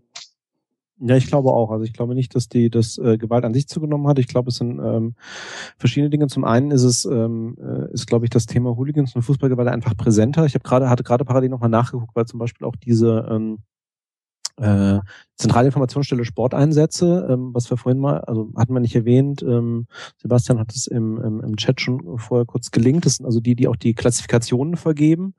Ähm, und tatsächlich Kategorie A ist also der friedliche, B ist der gewaltbereite und, und C ist der gewaltsuchende Fan.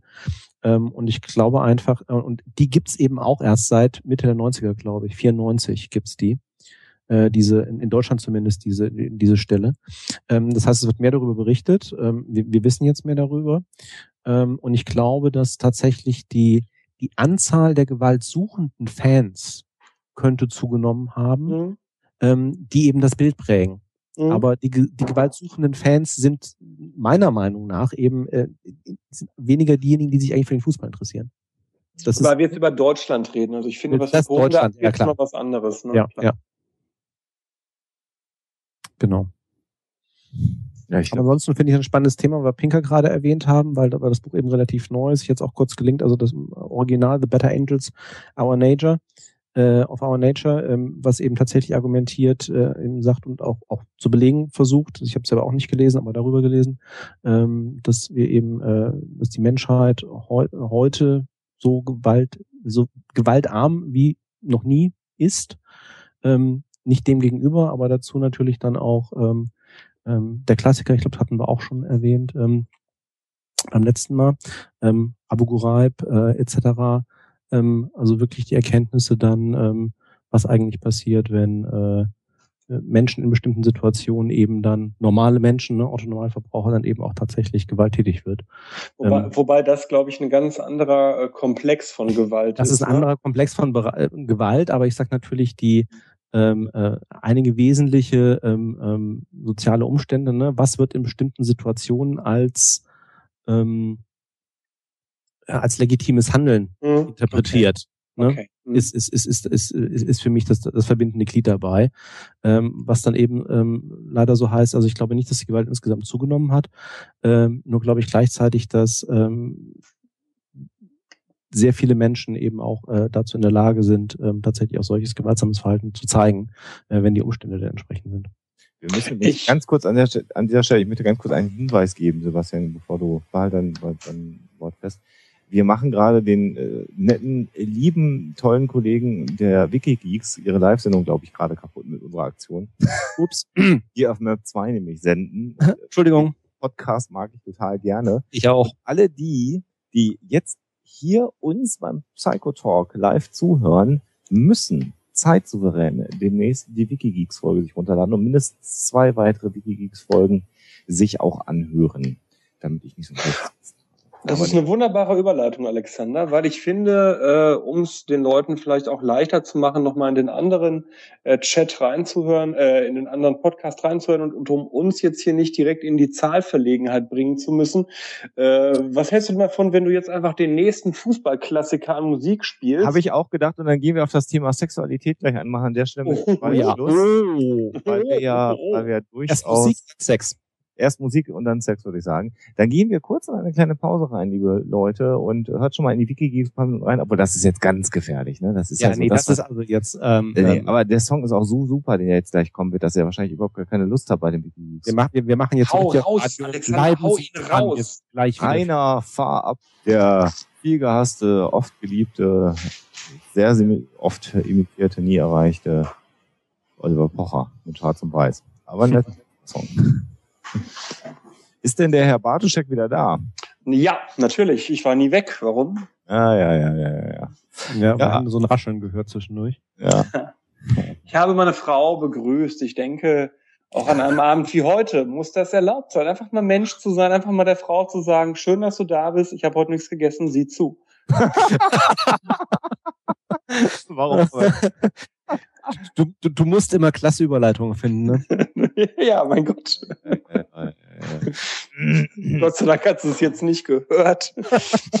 Sonst gibt es wieder Schläge. Die Stelle, die Stelle werde ich dir dann vorspielen. das Schlimme ist, ich glaub's dir. Warte aber noch ab, bis der Rotspiegel ein bisschen variiert wird. Das ist besonders gut. Äh, ja, ähm, wir haben das Thema Gewalt, glaube ich, jetzt abgeschlossen. Kommen wir zum zweiten großen Themenkomplex, der die Welt ja, beschäftigt und die Menschheit, und zwar Sexualität. Äh, immer noch Fragen von Frackerfracken, die er uns gestellt hat. Bei der Gelegenheit, wir werden wahrscheinlich heute nicht dazu kommen, um uns äh, um die Fragen zu kümmern, die uns Stecher Sticht äh, geschickt hat über Facebook. Der hat nämlich auch noch mal ein paar Fragen eingereicht. Da ging es ihm um die Koranwunder. Ich würde sagen, das heben wir uns mal für den nächsten Psychotalk auf, oder? Da machen wir heute nämlich eine Folge, die komplett über Fußball geht. Und der Stecher sticht auf äh, Facebook, kriegt von uns dann beim nächsten Mal was zu den Koranwundern zu hören. Das soll nicht verloren gehen. Es sei denn, er meint das Koranwunder von Bern. Nur Scherz. Okay, ich bin, bin, ich wirklich zu leise, Jungs? Ist das so? Ich werde jetzt, jetzt ist wieder okay.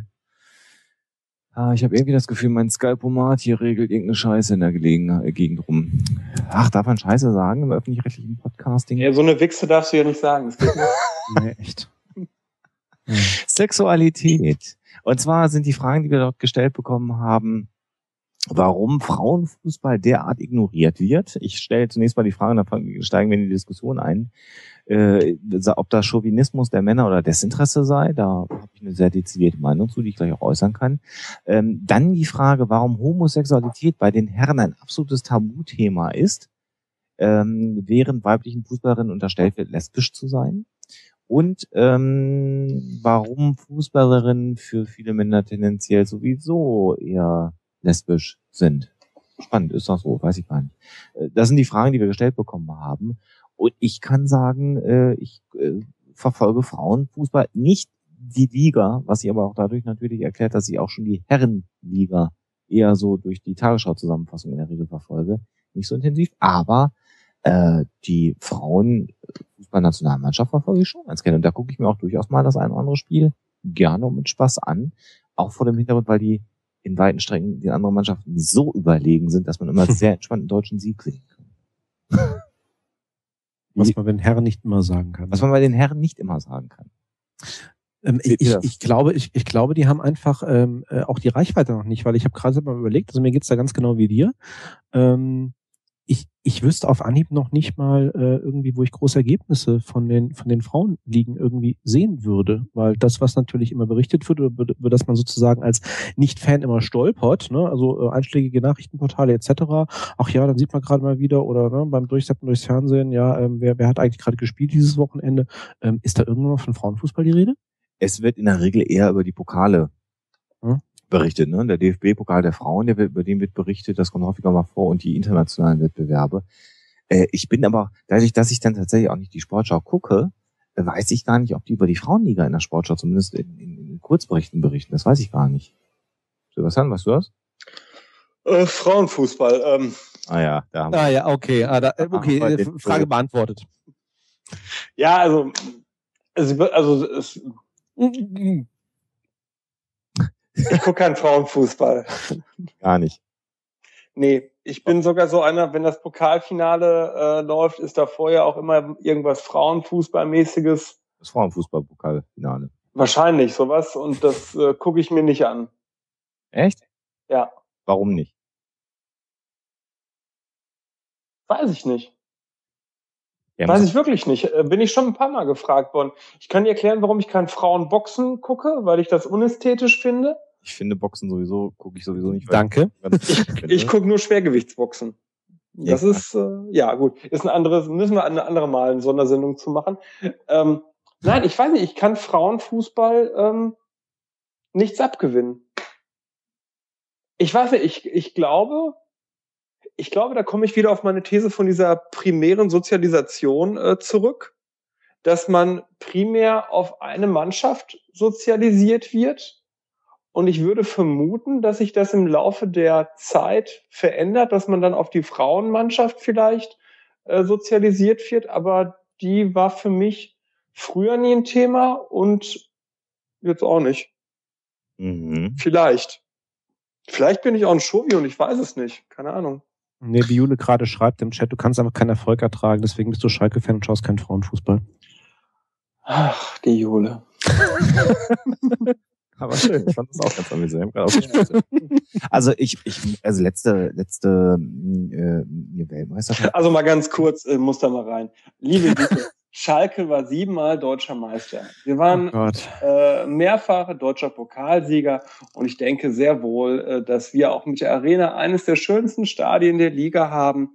Insofern äh, denke ich, äh, ist es so. Nein, nicht nur vor dem Krieg, Jule, wie du gerade meinst. Äh, ich werde dir gleich mal äh, entsprechend verlinken. Wir können aber gerne zur eigentlichen Thematik zurückkehren. Außerdem holen wir die Jule heute nicht in die Sendung rein, der sie uns provoziert. Schon aus Prinzip heute. Nee, da machen wir da so. machen wir Prinzip raus. Aber Jule, da, also gut, zweifelsfall zitiere ich sie einfach aus dem Chat heraus. Nein, aber ähm, man beachte jetzt nochmal so wiederum Meta, äh, wie Herr Bartoschek gerade so schön immer von wir gesprochen ja, fand ich auch toll. Ne? Mhm. Mhm. Mhm. Thema Identifikation. Ja. Nein, aber äh, also ich muss sagen, letzte Frauenfußball-Weltmeisterschaft, ähm, als, als wir da rausgeflogen sind, ja, hm. Ähm, äh, das hat mich schon getroffen. Also Wann ich, war die denn? Ähm, ja, äh, äh, äh, äh, wann war die denn? Letztes Jahr. Was letztes Jahr? Letztes, letztes Jahr. Ah ja, richtig, richtig. Ja, ja, letztes Jahr. Letztes Stimmt, Jahr. da sind die Tickets nicht los. Also meine ich gar nicht böse. Die sind echt teilweise die Tickets ja nicht losgeworden. Ja, ja. Und äh, also ich habe das schon verfolgt. Und ich habe ja, ich habe den Weltmeisterschaftsgewinn äh, der Frauenfußballnationalmannschaft verfolgt. Das war 2007 dann dementsprechend. Das war total, also ich fand das dann auch total spannend, äh, als als dann das Tor äh, kam, äh, Kopfballtor. Da habe ich mich doch dann auch sehr darüber gefreut, dass dass, dass die Frauen äh, Weltmeister geworden, äh, Weltmeisterinnen, nein Weltmeister geworden sind. Fand ich fand ich schon klasse. Also ähm, ich gehe damit. Ich, ich sage allerdings auch, und das, das ist auch so, natürlich ist Frauenfußball und wenn äh, insbesondere ähm, im Vergleich zu den äh, internationalen Wettbewerben, wenn ich da mal reinseppe, deutlich langsamer als äh, der Männerfußball. Das ist natürlich so und das kann man auch nicht wegdiskutieren. Und ähm, äh, ich habe festgestellt, dass aber auch die A-Nationalmannschaften in der Regel einen nicht so schnellen Fußball spielen, wie das zum Beispiel in Champions League Finalen der Fall ist. Ich finde, so ein Champions League Finale sieht meistens so aus, als ob es mit anderthalbfacher Geschwindigkeit läuft in Relation zu einem zu einem äh, äh, internationalen Fußballturnier, wo eine Nationalmannschaft spielt. Ja, aber Macht da nicht, dass die Mannschaften nicht ab, also abgestimmt sind und so. Eben. Aber der Kontrast ist halt noch mal viel größer, finde ich. Also da sieht man dann schon natürlich, dass äh, Männerfußball dynamischer ist. Aber spannend finde ich das auch. Und ähm, also ich kann mich da auch mit äh, identifizieren. So, also, aber äh, was du sagst, Sven, also tatsächlich ist, ist du musst dich da schon auch sehr bemühen, um an Informationen ranzukommen.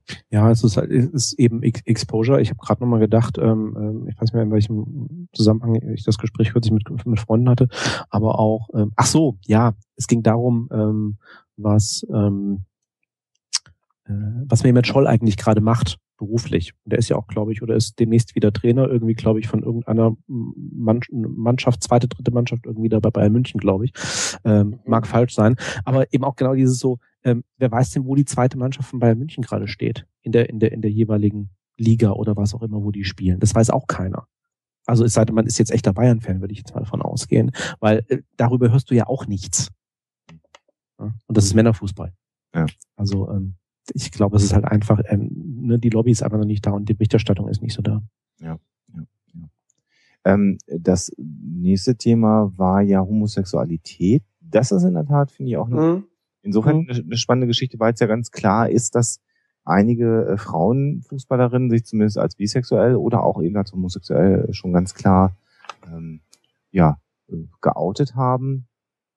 Und äh, äh, äh, da gab es ja sogar eine, eine Heirat, da hat jemand seine Lebensgefährtin, die muss man mal nachlesen, die, die äh, Torwärtin, das ist jetzt ein Artikel aus 2011, ähm, Ursula Heu hat ihre Lebensgefährtin sogar geheiratet. Also da ist das durchaus so, dass das benannt wird.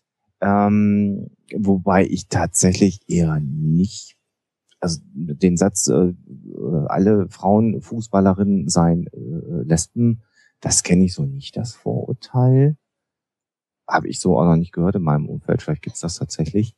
Ähm, äh, die ja nicht Bereitschaft im, im Herrenfußball über Homosexualität zu sprechen, ist aber, glaube ich, auch gut erklärbar, oder? Also es gibt ja eigentlich nichts, was, was männlicher besetzt ist als Fußball. Und mhm. ich glaube, das ist also falsch. Also das, das, das ist falsch, dass man es auch so eine Art Raison, weil man, weil man nicht Fans oder Märkte verlieren will oder so, das nicht tut.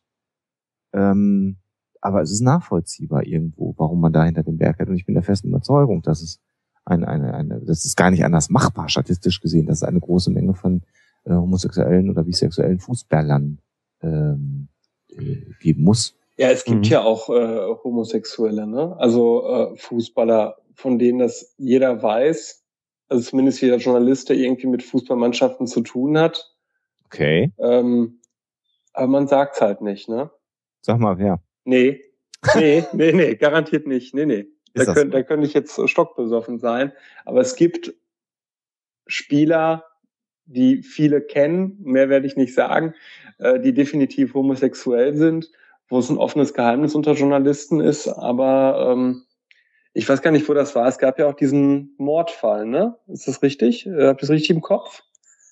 Äh, wo, wo ein äh, Spieler sich als homosexuell geoutet hat und dann eben wurde der ermordet? Das in Südamerika? Kann sein. Ich glaube ja. Mhm, ja, ja, ich glaube auch. Ja, und ich, ich, ähm, ich möchte gar nicht ausschließen, dass irgendwelche verwirrten Menschen das in Deutschland auch versuchen würden. Das weiß ich nicht, ob man so weit gehen würde. Ich mhm. finde übrigens, hier gerade gibt es einen Kommentar im, im Chat, wo dann einer sagt, ob die eine Einzelkabine zum Duschen haben, die, die, die schwulen Fuß war, oder ob die immer mit Ständer duschen. Also ich glaube, das ist auch so ein bisschen falsches Verständnis. Ähm, ich glaube, das sind lustig gemeinte Sprüche hier im Chat. Ja, die aber ein bisschen äh, schief sind. Die, ja, die ein bisschen schief sind, aber ich glaube, das ist da glaube ich, kommt auch vieles der, der ausgeprägten homosexuellen Feindlichkeit auch nochmal her.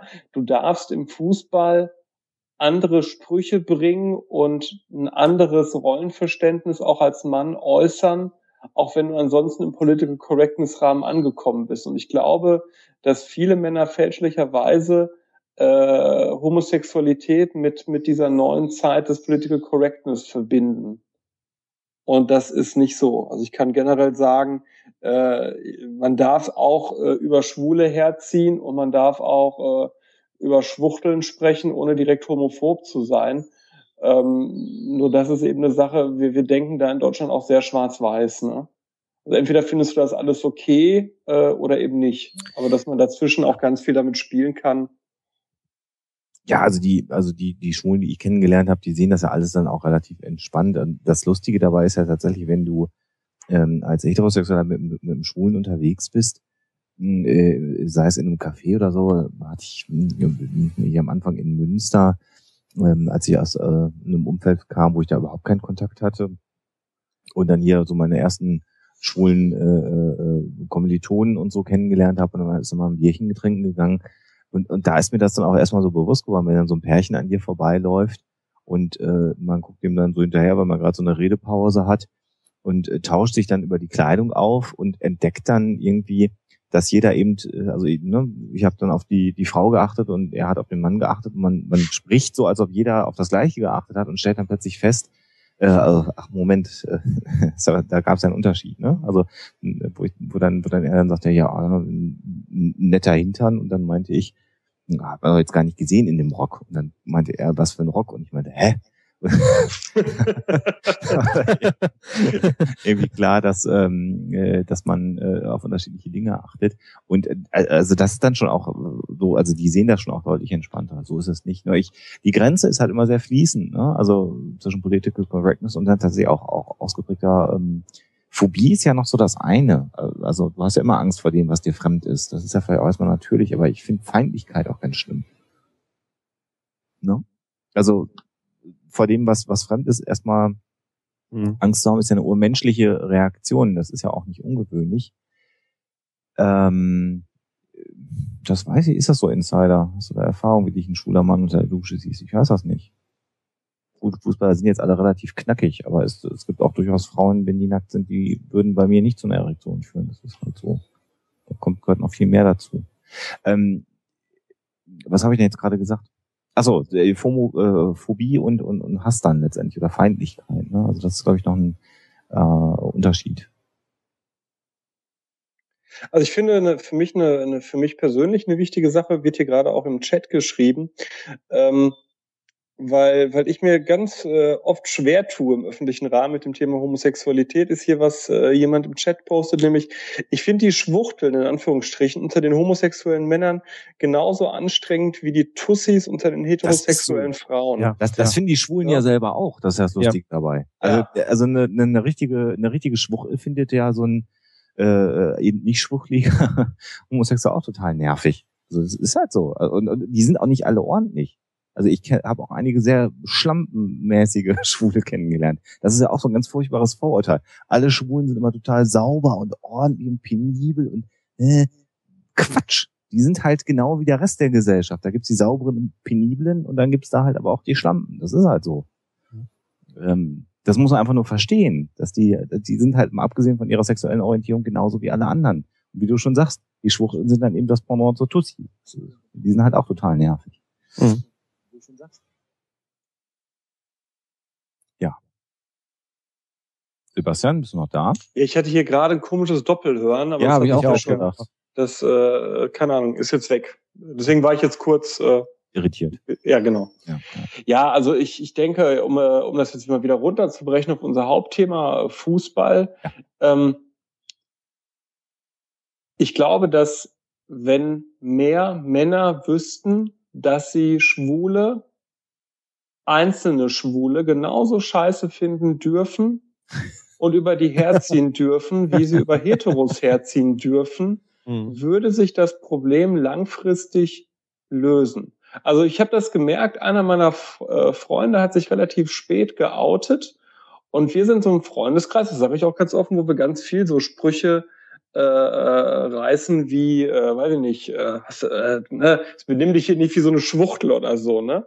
Und als dann der, nennen wir ihn mal äh, Martin, als der sich dann geoutet hat, ähm, haben wir erst haben wir einfach mal gemerkt, ey, wir wir wir machen jetzt hier ganz komische äh, Verrenkungen so, ne? Also äh, formulieren auf einmal anders, sprechen beim Fußball nicht mehr vom Schwuchtelballett oder so, ne?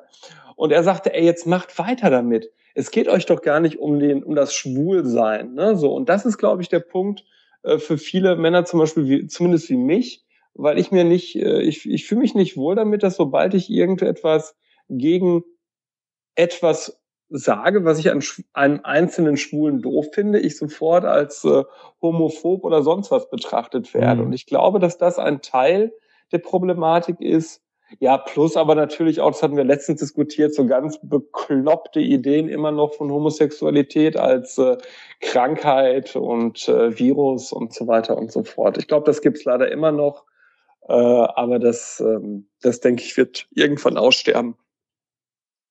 Ja. ja. In dem Zusammenhang, ähm, äh, das gibt es leider noch nicht auf, oh, doch, gibt es auf YouTube? Bin mir nicht sicher. Tim Minchin. Ähm, Kont, das Lied, wunderschön.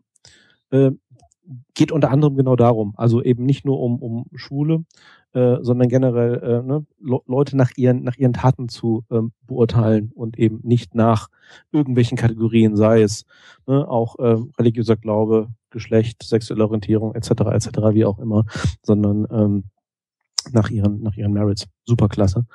Ähm, nach ihren was? Entschuldige? Nach ihren Merits? Nach, äh, also nach, also nach ihrem Handeln. Ne? Okay. Also, zu beurteilen. Und natürlich, ne, es, es, es gibt da überall genauso viele äh, nette wie Leute wie Idioten und äh, Leute, mit denen man auskommt, mit denen man nicht auskommt. Und ja, insofern. Übrigens, ich habe noch nie gehört, äh, dass alle Frauenfußballerinnen, als ich jetzt gelesen habe, musste ich auch kurz schmunzeln, äh, lesbisch sind. Ich muss sagen, für mich persönlich äh, ist Frauenfußball so irrelevant, für mich persönlich jetzt, dass ich mir noch nie über die sexuelle Orientierung von Fußballerinnen Gedanken gemacht habe. Ja. Bin ich jetzt raus? Nee, nee, ich, ich, ja, ich bin auch am überlegen. Also mir ist das auch, ja, Fremd ist jetzt auch übertrieben. Also das, das hört man schon auch mal, alles Lesben, aber ja, mein Gott, also das ist ja, danke, ich, ich verstehe da halt nicht den Gedankengang, warum das so sein soll. Weil eine Frau, die Fußball gut findet, eigentlich ein Kerl sein muss, weil Frauen sonst nicht Fußball gut finden und wenn sie dann auch noch Fußball spielen, müssen sie noch viel mehr Kerl sein. Oder geht das so in Richtung der, der sowjetrussischen Kugelstoßerin? Ja gut, das ist ja noch ein ganz anderes Thema. Nein, ich weiß gar nicht, wie Fußballerinnen, also es ist, hört sich total bescheuert an, aber äh, sind denn Fußballerinnen im Durchschnitt vom, vom Körperbau ähnlich so einer sowjetrussischen Kugelstoßerin? Nee, ne? Nein, überhaupt nicht. Nein, ne? Das sind, das sind äh, weibliche Frauen auch, oder? Ja, die sind natürlich wie alle Sportlerinnen, natürlich haben die jetzt nicht die super ober ähm, äh, äh, feministischen Figuren äh, oder Feministe. wie sieht denn eine Feministin aus, Alexander? Erklär mal. also die haben halt, die haben halt, also 90, 60, 90 wirst du bei denen eher nicht finden, bei den meisten Sportlerinnen nicht. Ähm, aber das sind halt normale sportliche Frauen, wie das so ist. Sehr durchtrainiert natürlich. Wir wissen, dass äh, die Muskelanlage bei Frauen anders ist als bei Männern. Ne? Also insofern äh, sieht das ein bisschen anders definiert ähm, aus. Ja, darfst du gerne twittern, die feministische Figur. äh, sagt einer im Chat. Ähm, ja, also Nö, normal halt, ne? Also hier Twitter oder, oder such doch mal bei Google hier gerade die Frauennationalmannschaft. Dann klickst du auf Bilder, dann siehst du ja, wie die aussehen. Aber ich glaube, es ist halt auch wieder so, ne? Allgemeinkategorien. Ich habe vorhin mal überlegt, ähm? Ich meine, äh, Sport, die Männer, Sport, ne? Sport, Sportarten von wegen Männer. Mir, mir, mir fielen natürlich auch prompt ne, die russischen Kugelstoßerinnen ein oder auch Heberinnen oder wie auch immer. Ähm, äh, und dann gibt es auch wiederum Sportarten, wo man sagen kann, ja, die, ähm, ne, das geht eher in die andere Richtung. Also ich glaube auch die Unterstellung ähm, oder auch tatsächlich, äh, wie viele Eiskunstläufer zum Beispiel schwul sind. Ne? Ja, oder, oder äh, Tänzer, ne? Ja gut, äh, Tänzer sowieso, hätte ich jetzt fast gesagt. Ich meine, da habe ich auch meine persönlichen Erfahrungen. Ähm, es war also erstaunlich in der Ballettschule bei mir in der Stadt, wo es also äh, eine relativ kleine Stadt irgendwie zu einem bestimmten Zeitpunkt drei tatsächlich drei Balletttänzer gab äh, in der gesamten Truppe, wo sich hinterher Überraschung, Überraschung bei allen dreien rausgestellt hat, die hatten irgendwann die Coming Out. Äh, bei manchen früher, bei manchen später irgendwie, auch ein sehr guter Freund dabei. Ähm, ja, natürlich. Also äh, es, es gibt Schubladen, weil es weil es natürlich auch äh, einen gewissen Wahrheitsgehalt in, an vielen Stellen hat. Aber ähm, ansonsten über, über breite breite Teile ja der Leichtathletik oder guckt euch Sportarten wie äh, wie, wie Tennis an, wo man ja ne, wer, wer würde da also bei Tennis wäre mir jetzt nicht bewusst irgendwie, dass man eine riesen ne, da irgendwie das in die eine oder die andere Richtung irgendwie ziehen würde. Also ich glaube, da ist äh, ist, ist glaube ich in Anführungsstrichen Gleichberechtigung ähm, entsprechend weit. Was ich spannend finde in dem Zusammenhang fällt mir gerade an ist Golf. Also, hm? mir fallen, fallen auf Anhieb nicht viele Golferinnen ein. Aber, Wobei die gibt's aber, mir fallen aber auch kaum Golfer ein, ehrlich gesagt. Tiger Woods. ah, ah, ah, der hat auch ein Problem mit Frauen. Äh, ja. ähm, äh, ich, ich muss aber auch mal ganz ehrlich sagen, ich finde ja jetzt auch nicht, also der Vorwort, dass Sportler irgendwie jetzt nicht super toll oder, oder Fußballerinnen jetzt nicht die tollsten und hübschesten Frauen vielleicht sind. Ich finde auch viele unserer Fußballherren, also der Schweinsteiger, der hat einfach auch eine Hackfresse, finde ich. So, ich, ich bei Bayern, ne? Ja, davon mal ganz ab, aber der, der sieht auch einfach scheiße aus. So. Der macht ja vielleicht, die mögen ja alle sehr durchtrainiert sein, aber von den Fressen her sind die doch auch nicht hübsch. Also, ich wollte, also, äh, äh, oder? Wollte ich, ich auch sagen. Also, ich, es, gibt, ja es gibt sehr wenige Fußballer, die ich als Mann jetzt mal äh, tatsächlich attraktiv finde. Ja, ja. also, nee, nicht, nicht, nicht wirklich. Jetzt also, ich weiß, ich ja nicht was jeder den Ronaldo finden zum Beispiel. Also, das, aber egal. Jetzt bin ich ja nicht homosexuell, aber äh, heterosexuelle Männer gucken Frauen ja auch nicht immer aufs Gesicht. Ja, trotzdem, es gibt ja sehr gut aussehende ja. Frauenfußballerinnen und dann gibt's auch weniger gut aussehende Frauenfußballerinnen, so wie es. Ich, was ich sagen wollte, ist, dass auch ein Schweinsteiger vielleicht als attraktiv empfunden wird. Ja, jeder hat ja seinen, der hat ja auch eine, eine, hier so eine Modelfreundin, so ist es ja nicht, will ich ja nicht sagen, aber ne, es gibt ja, es gibt ja schon durchaus so diese, diese Symmetriemerkmale, die einen Menschen attraktiv machten und ähm, ähm, ich, viel schlimmer, was ich ja öfter höre als, als dieser Lesbenvorwurf, also Frauenfußball ist also so, so Kerlfrauen, Weiber oder, ja. oder Kerlweiber oder sowas, ne? Oder Mannsweiber. Äh, das ist ja nun auch nicht so. Natürlich hm. sehen die, wenn die die Haare ganz eng zusammen machen, damit sie beim Sport dann nicht stören und so, sehen die dann halt auch ein bisschen komisch aus. Aber wenn die sich aufbrezeln, äh, sehen die natürlich dann äh, dementsprechend dann auch wieder aus. Ja, genau, guckt euch mal die gleichen Bilder an, deutsche, deutsche Frauennationalmannschaft dann bei, bei hier entsprechend deutscher Sportpreis oder sonst sowas, genau. Zahlen. Aber ja, Burschikos sind die nicht unbedingt. Also Burschikos kann ich ja noch mit leben. Das ist ja eher so eine Beschreibung auch der Figur, sagt der gerade Burschikos. Ähm, das ist ja eher so eben der nicht sehr, ich habe es ja vorhin feministisch genannt, der nicht sehr weibliche Stil sozusagen ähm, äh, schon eher Mannweiber, so finde ich, finde ich schon auch ganz schlimm. So. Ja. Was war denn noch? Was haben wir noch? Sexualität? Was wir noch? Ach so, ich wollte nur, nur reinwerfen, ähm, weil als ich ein bisschen geguckt hatte zu dem Thema, äh, Markus Urban, also der Name war mir auch irgendwie untergegangen, ähm, äh, denke ich auch gerade mal im äh, Chat, Markus mit C. Ähm, der hat, der hat ein Buch geschrieben, das ist ein ehemaliger Amateurfußballer, ähm, der ist ausgestiegen tatsächlich, bevor er richtig in die, in die, in die großen Ligen reinkam, ähm, weil er schwul ist und hat dann darüber auch ein Buch geschrieben.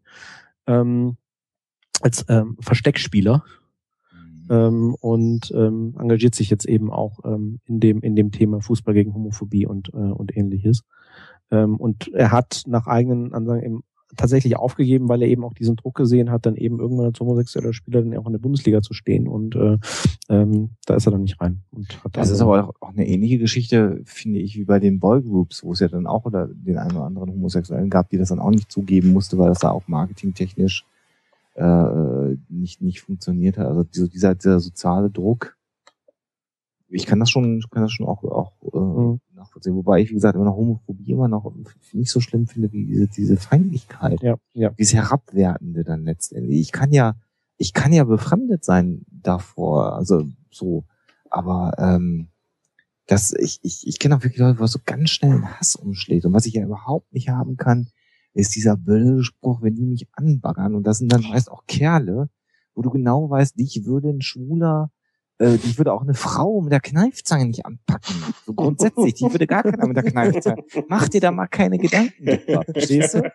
Und äh, äh ich, ich muss sagen, ich, ich äh, hab's bisher. Das, das, das vorweggenommene, das, das ist ein vorweggenommener Schutzmechanismus gegen kognitive Dissonanz. Wahrscheinlich wissen die das insgeheim, dass sie keiner mag, so nach dem Motto, hey, die sollen mich bloß in Ruhe lassen, die sollen mir bloß nicht hinterherrennen. Ja. So, und ich, ich, ich kann, ich kann definitiv sagen, ich bin sowohl von Männern als auch von Frauen angegraben worden und die unangenehmeren äh, Anbaggereien sind tatsächlich von Frauen erfolgt, weil die dann auch nicht äh, aufgehört haben.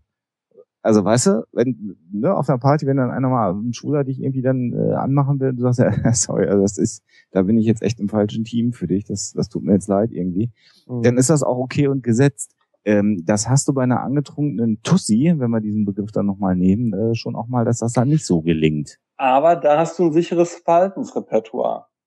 Bei der Tussi. Ja. Ja gut, klar, ja. das musste, als das erste Mal mich ein Mann angegraben hat, war das für mich auch befremdlich. Und dann habe ich aber sozusagen das Verhaltensrepertoire, ähm, was ich bei Frauen dann auch hätte, so durchdaten, aber da brauchst du alles gar nicht, du kannst mir jetzt auch einfach sagen, ist halt nicht.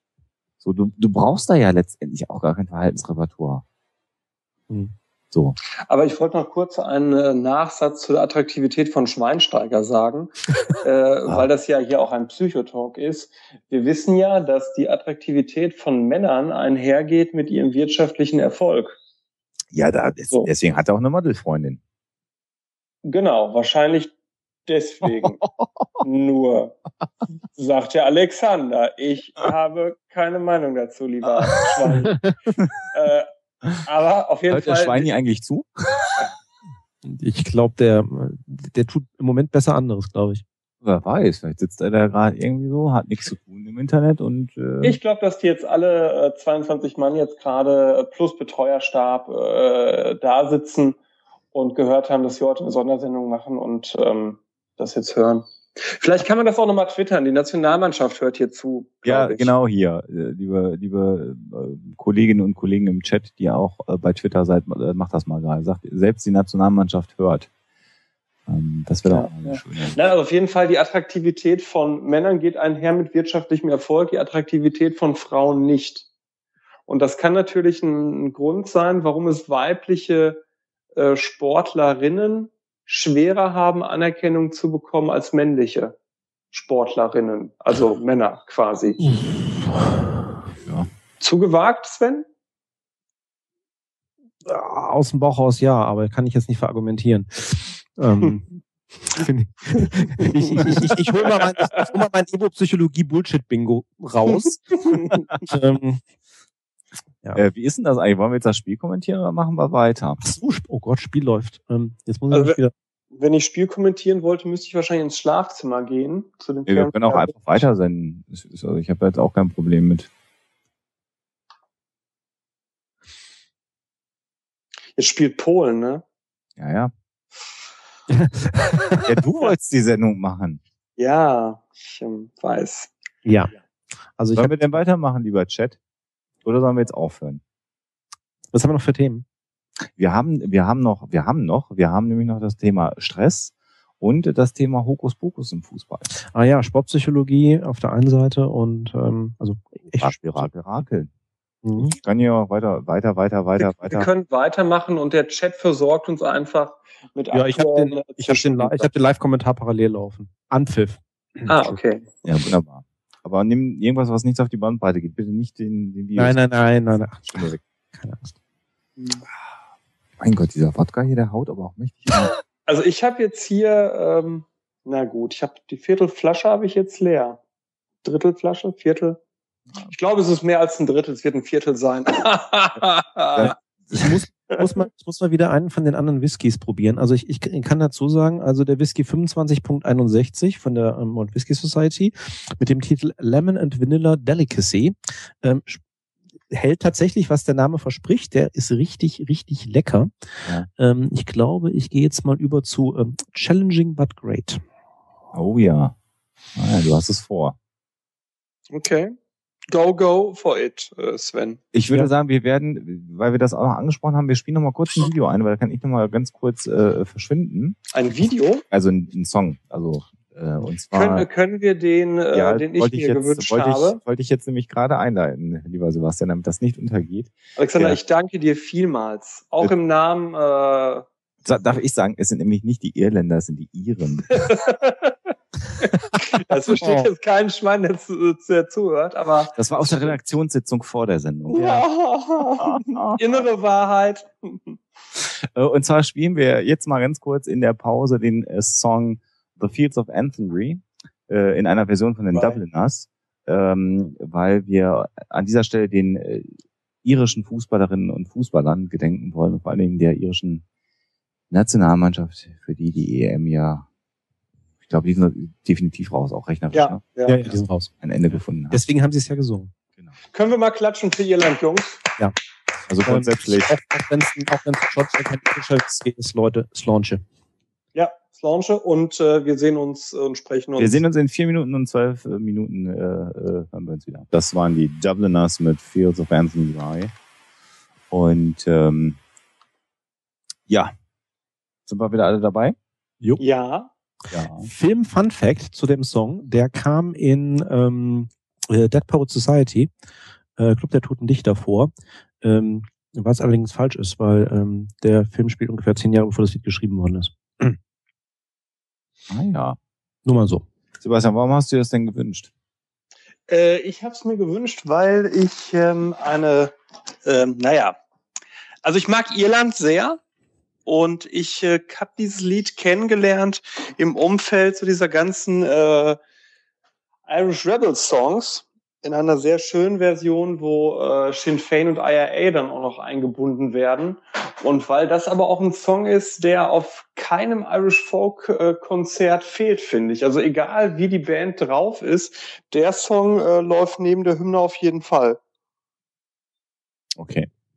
Und weil wir die Iren grundsätzlich ja mögen, äh, und wir bedauern, dass sie ausgeschieden sind. Und weil, man ja sagen muss, das ist das Gegenteil zu den aggressiven Fans, die irischen Fans haben, nachdem es klar war, dass es vorbei ist, diesen Song minutenlang gesungen, ganz friedlich.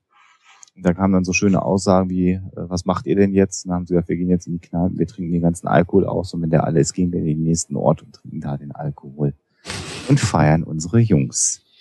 Und auch so kann ja Fußball sein. Mhm. Ja, aber ich glaube, das ist auch sehr irisch. Also ich muss sagen, ich habe nie so gut gefeiert mit wildfremden Leuten wie in irischen Pubs. Das stimmt, das ist mal eine sehr angenehme Atmosphäre. Also ich meine, ne, also irische Pubs in, in, in Irland jetzt. Also das ist, äh, man kann auch mit Engländern in Pubs feiern. Da, da wird der Sven tausend eine Geschichte zu mhm, haben. Mhm. Äh, Lieber nicht. Äh, aber ich, ich fand, ich finde Iren äh, nach wie vor einfach irgendwie entspannter. Und das alles andere wäre jetzt sehr politisch und wir reden heute über Fußball und das genau. könnte ja die nächste Verknüpfung sein, gehören Fußball und Politik zusammen oder eben auch nicht. Mhm. Ähm, ich glaube, nur um, um an das anzuknüpfen, was ich vorhin mal kurz erwähnt habe, ich glaube, das ist aber auch der Unterschied zwischen wiederum dem, äh, äh, dem, dem Pub in England und dem Pub in Irland, weil ich so erlebe, dass tatsächlich ähm, ja der Pub in England gehört mit dazu, da hält man sich auch auf.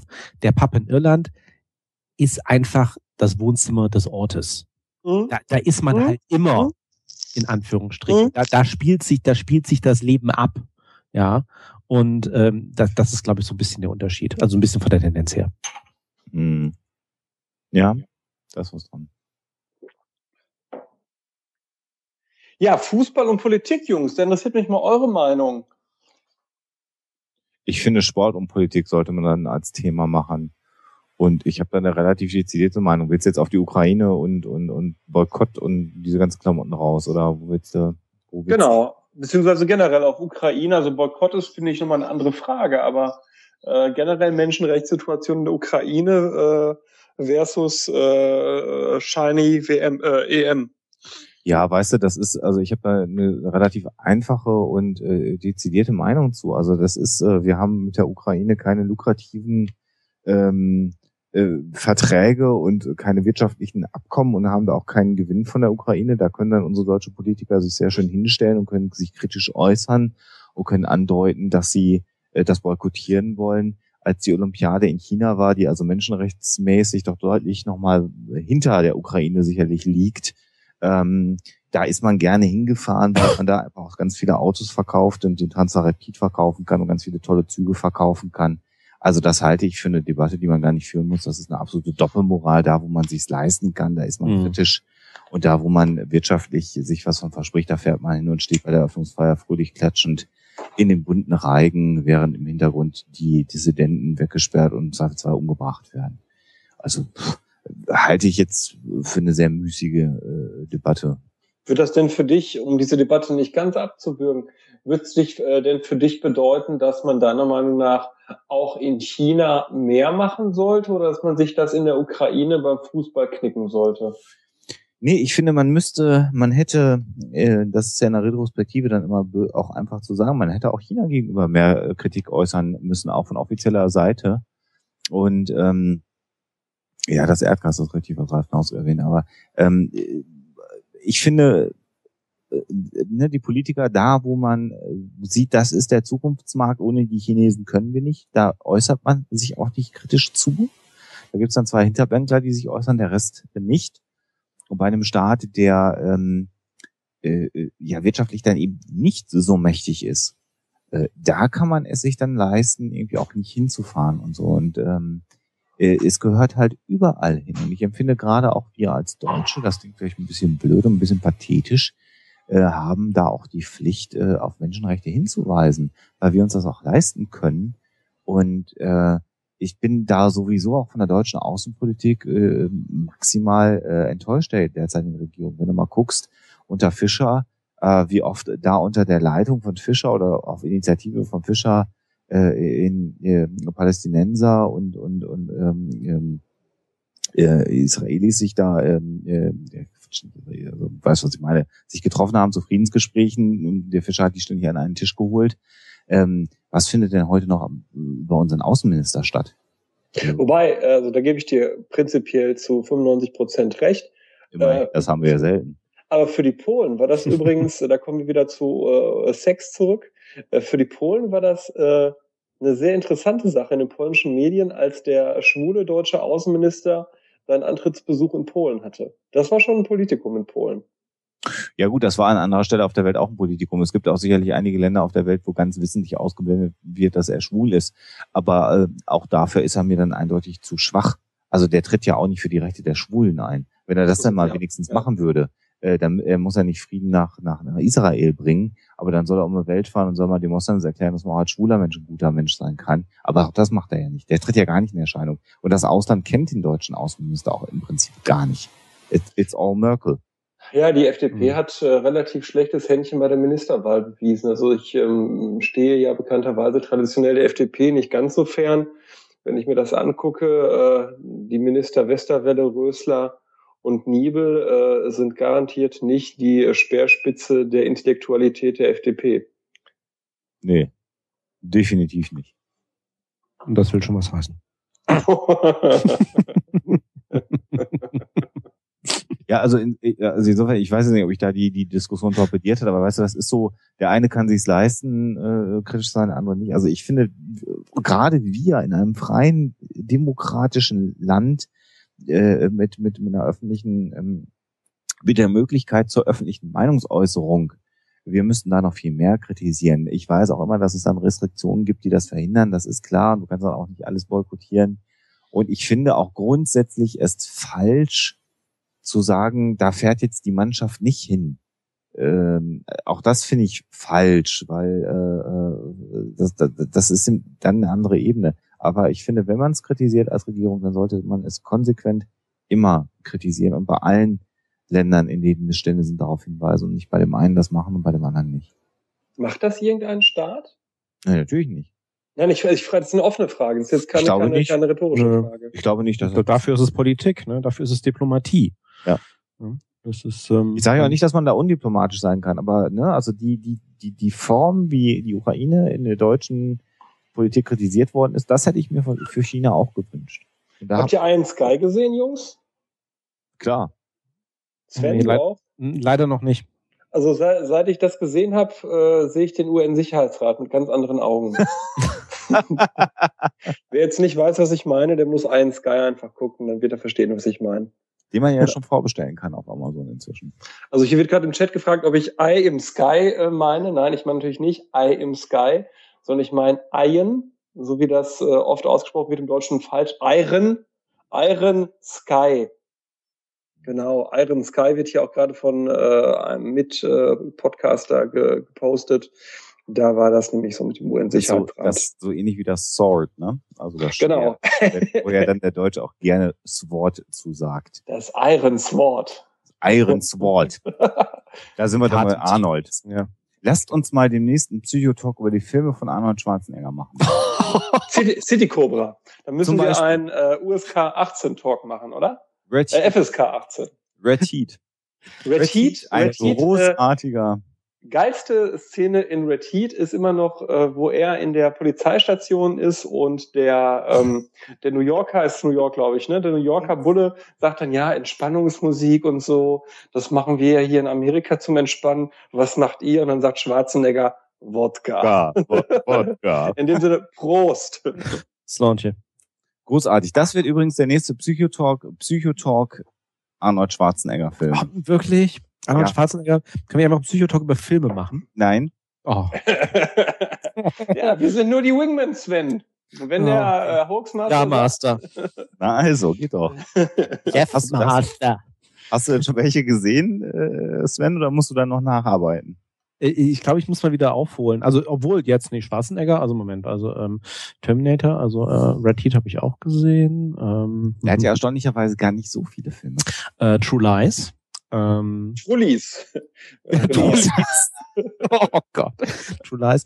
Ähm, ja, jetzt muss dann müssen wir allerdings ja, auch. Die Expendables, ganz großer Gastauftritt äh, von Arnold Schwarzenegger. Ja, nee, also schon die mit ihm in Hauptrolle, ne? Ja, Running Man, ne? Predator wird hier gerade gepostet. Ja.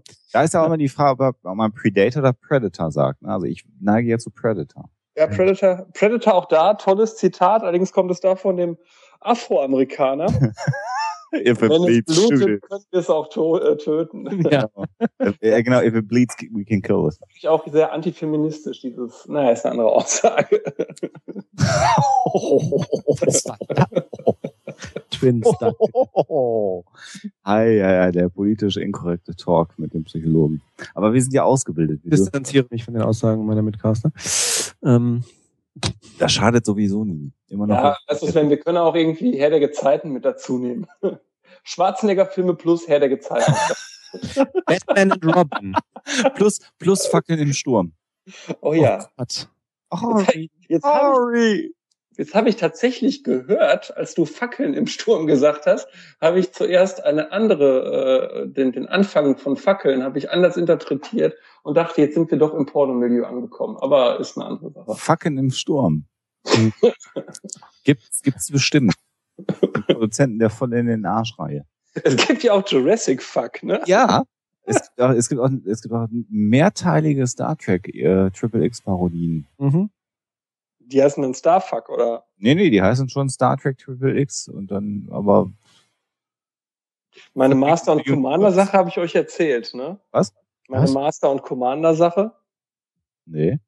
Ähm, also nicht ich, sondern jemand anders hat äh, in meiner Junggesellenwohnung äh, Master und Commander äh, runtergeladen, was ich ablehne, denn ich finde, die Filmindustrie muss mit jedem Euro unterstützt werden, damit auch äh, die Filmindustrie weiterhin äh, sich ihre Sets leisten kann, so wie sie sind.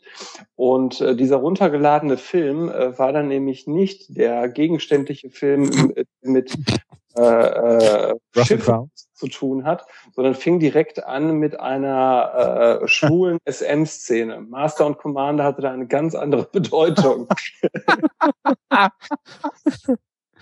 und du ja, wenn illegale Downloads furchtbar schief gehen. Ah, das könnte übrigens der Folgentitel sein. Illegale Downloads, die schief gehen. ähm, du wirst als putzig bezeichnet übrigens, Sebastian. Als ich so denke, putzig, putzig ist ähm, putzig Voll. ist, glaube ich, okay, oder? Ist, also, ist, ich glaube, putzig ist heutzutage nett. okay. Ja, besser als nett. Ja, nett, nett ist ja ähm, Oder Böjan Kams, ne? Genau. so, liebe Leute, wir kommen nochmal zurück auf unser eigentliches Thema, ja, auch wenn der Alkohol es schon fast äh, verhindert. Äh, nein, nein, nein. Stress. Und äh, ich habe ich hab gerade nebenbei versucht, das zu googeln. Also wie kommt ein Fußballer, jetzt kommen wieder die Fragen, die uns gestellt wurden, mit der Niederlage, äh, Niederlage klar, vor allem während eines Turniers, wo er ja am nächsten Spiel nochmal mehr Leistung bringen muss, äh, damit die Mannschaft im Turnier bleibt. Ähm, dann ist die Frage, ist das Mentalität? Das ist, glaube ich, irgendwie nicht so, nicht so ganz korrekt formuliert. Oder kann man diese auch, äh, diese Professionalität auch trainieren? Und was genau ist Mentaltraining? Oder ist das doch nur Hokuspokus? Und in meiner Wahrnehmung, wenn ich das mal kurz äh, einführen darf, einführen darf. Das ist nach dieser Frauendebatte. ich muss aufholen. Muss man Hör mal auf, immer so zu lachen über diese Einschnisse hier. Ja. Ist doch okay, dass er einführen, sagt der Hoaxmaster Sven. Ja. ja. Ach, Jungs. Äh, erinnere ich mich da immer liebend gerne an Boris Becker.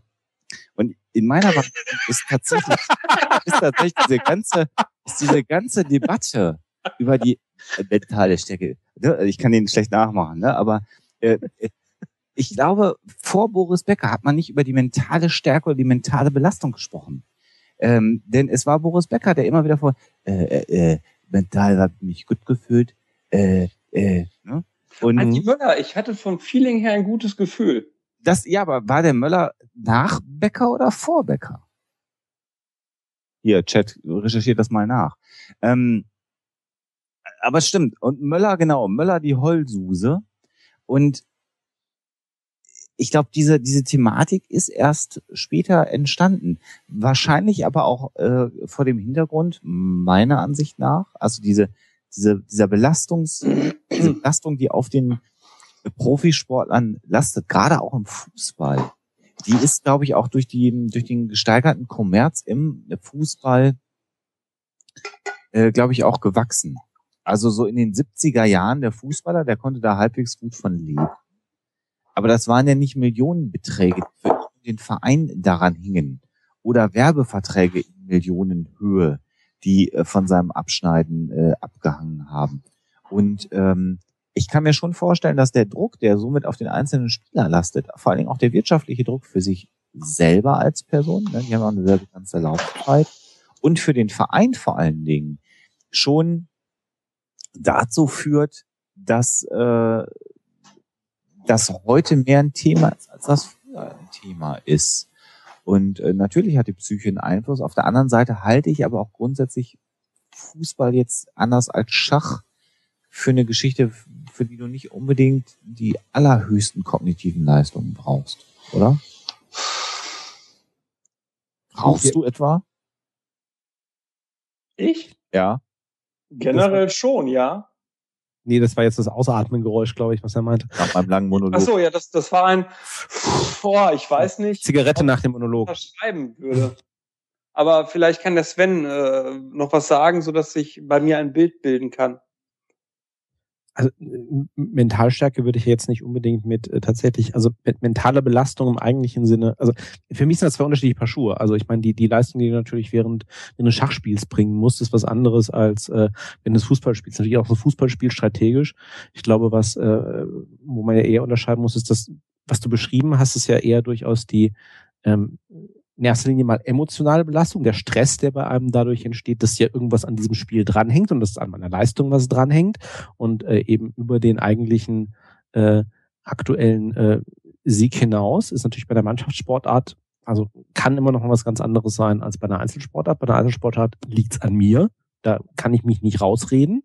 Äh, da ist das Thema natürlich irgendwie noch noch äh, viel wichtiger. Ne? Bei Mannschaftssportart kann ich mit rausreden. Ja, ähm, ich hätte ja besser, wenn der andere ne, und zuspielt und was weiß ich alles und äh, ne, und natürlich habe ich selber auch meinen Beitrag, aber hm, hm, hm, hm, ähm, aber ich glaube, das hat was anderes irgendwie im Sinne von von von äh, Mentalstärke. Also ich glaube schon, dass dieses Thema, wie gehe ich mit ähm, wie gehe ich mit Niederlagen um, also gerade in so einem, in, äh, so einem Spiel, äh, eben nicht notwendigerweise ähm, ne, Liga, klar, okay, ich, ich, ich liefere hier einmal in der Woche im Normalfall, wenn ich nicht gerade parallel noch in irgendwelchen anderen, anderen Wettbewerben drin bin, äh, muss ich halt meine Leistung liefern und wenn es halt irgendwie vorhin nicht geklappt hat, dann muss ich halt für die nächste Woche irgendwie reinkollen. So, jetzt stehe ich halt in so einer Europameisterschaft drin und ich weiß, ähm, ich bin in drei Tagen wieder dran. Ja, und, ähm, und beziehungsweise, wenn ich heute meine Leistung nicht bringe, vielleicht bin ich dann drei Tage eben nicht mehr dran, weil meine Mannschaft ist in drei Tagen nicht mehr mit dabei. Ähm, das ist natürlich als, als äh, Stress, als emotionaler Druck natürlich immer was ganz anderes. Und da ist natürlich schon die Frage, wie, wie, wie gut kann ich solche Niederlagen ähm, wegstecken? Ähm, Glaubt ihr, ähm, weil, weil ihr beide jetzt auf diesen Aspekt des Mannschaftssports fokussiert habt, ne? In ja, meiner Fußball, ne? Ja, ja, genau. Aber in meiner Wahrnehmung ist Fußball durch diese Tendenz der Fokussierung auf einzelne Stars immer stärker zu einer Sportart geworden, wo der einzelne Spieler mehr in den Fokus rückt im Vergleich zur Mannschaft? Nö, ich glaube, das ist eher ein Pressephänomen. Okay. Also, ne, also die Presse kann ja nicht über elf Leute berichten. Mhm. Wer war schuld? Ja, so, ne? Aber was ich tatsächlich verstanden habe, was tatsächlich auch, glaube ich, der Fall ist, ist, dass die Taktik im Fußball einen ganz anderen Stellenwert gewonnen hat. Ich ja. habe inzwischen auch verstanden, mhm. das ist bei mir noch gar nicht so lange her, äh, lass mal drei, vier, fünf Jahre sein, dass bei mir der Moment eingesetzt hat, dass ich verstanden habe, äh, dass es sowas wie Laufwege gibt und da hat der ähm, der Klopp bei, was nicht, was letzte ähm, äh, Weltmeisterschaft, Europameisterschaft, wo der die Analysen dann gemacht hat, immer nach den Spielen und in den Halbzeiten. Im ZDF war das, glaube ich, ne? Ähm, Weltmeisterschaft in Deutschland war das, ne? Da hat er doch dann immer ja, ein Touchscreen und so gemalt. Da habe ich das, das erstmal tatsächlich verstanden, ähm, wie ein Trainer durch taktische Maßgaben auch so ein Spiel steuern kann. Deswegen glaube ich schon, dass Fußball grundsätzlich ein Mannschaftssport ist, dass die Medien aber für ihre Berichterstattung Einzelpersonen brauchen. Da bin ich bei dir. Ich glaube, das war früher ein bisschen anders. Früher war, glaube ich, auch der Fokus, äh, das ist jetzt höchst subjektiv, ähm, auf den Trainer zum Beispiel auch ganz doll. Äh, also da, da wurde mehr über Trainer berichtet als über, über mhm. Spieler. Mhm. Weil da war der Trainer der verantwortlich. Da hat man es am Trainer festgemacht. Und heute ist dann so, ne, Portugal ist es dann halt Ronaldo oder ähm, hier die, die Wade von Ballack, wer sich da noch dran erinnert. Ja, ja, ja. Das war ja, ne, das war, das war ja für die Bild auch ein gefundenes Fressen. Da konntest, da konntest du ja nochmal vielleicht eine Million Zeitungen mehr mitverkaufen. Mit der, mit der Wade von Ballack. äh, ist natürlich toller, als wenn du da über die Taktik der Mannschaft sprichst und ob jetzt im 4-4-2-System oder im, im, im 1-5-4-System äh, gespielt wird. Ähm, Na gut, ich meine, das hängt vielleicht auch damit zusammen, dass die die taktischen Variationen, die großen taktischen Variationen eigentlich seit Ende der 90er Jahre äh, nicht mehr stattfinden. Nee, die sind relativ festgelegt im System, weil der Sport ja auch äh, in, in seiner in seiner Ausgestaltung und in der Trainiertheit der Leute ja auf einem Niveau angelangt, wo wahrscheinlich nicht mehr ganz so viel nach oben geht. Naja, beziehungsweise wo sich auch kaum einer noch was Neues traut. Ne? Also jetzt taktisch gesehen. Du hast halt bei den meisten Mannschaften hinten die Viererkette. Es spielt fast jeder mit, mit Abseitsfallentaktik. Die Raumdeckung hat die Manndeckung äh, größtenteils abgelöst, äh, bis auf wenige Beispiele, wo du noch Manndeckung praktizierst bei Stars. Insofern äh, gibt's wenig Mannschaften, vielleicht noch die Spanier, die, die von der taktischen Aufstellung und der Spielart her völlig aus dem Rahmen fallen. Insofern macht, ist es natürlich auch äh, ab irgendeinem Punkt nicht mehr so spannend über die äh, äh, Taktik zu berichten, ne? weil du einfach kaum Variation drin hast. Ja, ja. Und ich glaube, die ähm, Diskussion über die sagen wir, physische Stärke, das ist psychische Stärke von psychische Mannschaften. Stärke. Psychische Stärke von Mannschaften. Ähm, ich halte das ja ein Gerücht. Es gibt ja, es gibt ja diese, diese, diese tollen, diese tollen Anekdoten. Äh, Beckenbauer. Ne? Also äh, Deutschland, Holland, äh, Rudi Völler äh, äh, wird angespuckt und wird vorher schon dann vom Platz gestellt äh, in dem in dem entscheidenden Spiel gegen Holland und Franz Beckenbauer sagt dann in der Kabine, ihr spielt nicht mehr für Deutschland, ihr spielt für Rudi und die Deutschen gewinnen dann in Unterzahl das Spiel. Äh, ich glaube, das ist auch wirklich so eine Form von Legendenbildung, die da stattfindet. Und auf der anderen Seite glaube ich aber auch, dass äh, in der Zeit, als Klinsmann als, als Teamchef der deutschen Mannschaft vorgestanden hat, dass in der Realität da schon Löw all das gemacht hat, was ein Fußballtrainer macht. Und Klinsmann sozusagen der äh, Grüß August und vielleicht tatsächlich so der, der Motivationsonkel äh, der Mannschaft war. Äh, äh, ne? Also ich, ich, ich glaube tatsächlich okay. nicht, dass Klinsmann in irgendeiner Art und Weise äh, wirklich das Trainerhandwerk verstanden hat. So. Und deswegen hat ja, war das ja auch relativ einfach für die zu sagen, der Löw soll das jetzt machen. Was ja damals auch, da haben alle gesagt, Jogi Löw, naja, ob der das denn kann, mhm. wer ist denn dieser Löw? Und heute stellt sich raus, das ist einer der besten äh, Bundestrainer, die wir seit langem hatten. Ähm, weil das ein sehr, sehr guter Trainer ist, der auch äh, Entscheidungen gegen den Strom macht, die dann aber richtig sind, weil er offensichtlich da ein gutes Händchen äh, für hat. Naja, und weil wir vor Klinsmann Pfeifen als Trainer hatten, ne? Ja, auch das. Auch das. Weil Lothar Matthäus der Einzige war, der geschrien hat, ich will Trainer werden damals, ne? Da kann mich auch nochmal dran erinnern. Ja, ist, ist ja so. Der Lothar. Ne, so, äh, alle haben abgesagt, ich mach's nicht, ich mach nichts und jeden zweiten Tag hast du gelesen, Lothar Matthäus sagt aber, ich würde es doch machen. So, und denkst du so, ah ja, okay. Ja. Also sicherlich hat die Psyche äh, einen Einfluss, aber ich glaube tatsächlich, das ist auch so eine vorgeschobene Geschichte. Und auf der anderen Seite, äh, ich verwehre mich da immer gegen, äh, die gehen auf den Platz und spielen 90 Minuten Fußball. Das ist halt auch keine Raketenphysik. Also mal ernsthaft. Alter, jetzt, sorry, da muss ich mal ganz kurz. Hast du jemals Turniere gespielt? Das habe ich. Ja, ja, ich habe ich okay, habe ne, Turnier, Turnier nicht, ich habe also ich habe schon real Fußball auf dem richtigen Fußballfeld gespielt. Ich weiß, wie groß und anstrengend das ist, klar. Ähm, aber die machen ja auch nichts anderes. Ja, aber ich muss schon sagen, also ähm, ich habe mal in so einer Thekenmannschaft, wie man das ja nennt, äh, ungefähr zwei Jahre lang gespielt. Ähm, da war schon auch viel Motivationszeug. Was, was, was für mich da echt wichtig äh, war, waren zwei Filme, wo man mal sieht, in welche Richtung das, glaube ich, schon heutzutage geht. Einmal natürlich hier dieses äh, Deutschland ein Sommermärchen-Ding, ne? Die, die, die Schnittsachen aus der Kabine, wo man ganz klar sieht, dass die Mannschaftsmotivation da einen großen Stellenwert hatte. Und äh, es ist zwar kein Fußballfilm, aber für mich einer der besten Filme überhaupt zum Thema Sportpsychologie äh, an jedem verdammten Sonntag. Ne? Kennt ihr den? Nee. Hm. Ja, ja, also Robert, De, Robert De Niro, das ist ein äh, American Football Film, wo auch nochmal klar wurde, wie sehr äh, die, die, die, die Motivation wichtig ist. Ich glaube, dass. Ähm, aber das ist doch, äh, aber das ist doch dann tatsächlich, ja, aber das ist doch dann nochmal die zehn Prozent obendrauf. Das sind doch alles Profis. Die brauchst du heute. Die brauchst du genau heute, ja, weil die ja, okay. Sportler sind, weißt du? Ja. Du aber hast halt keine Mannschaft, die mal eben irgendwie aufläuft. Aber sollte man es dann darauf tatsächlich kaprizieren? Ja gut, okay, weil es der letzte Faktor ist, der dann den Ausschlag geben kann. Aber mir geht dann immer so ein bisschen diese 90 Prozent äh, körperliches Training, äh, dann haben die ihre Physiotherapeuten natürlich dabei, die werden vor- und nachbehandelt nach jedem Spiel. Die kriegen Spritzen reingeknallt, noch und nöcher während so einem äh, Turnier. Ähm, äh, äh, klar, gut, okay, ich verstehe das. Also das machen alle und wer dann am Ende den, den Kopf am Reißen hat, äh, äh, der macht's dann.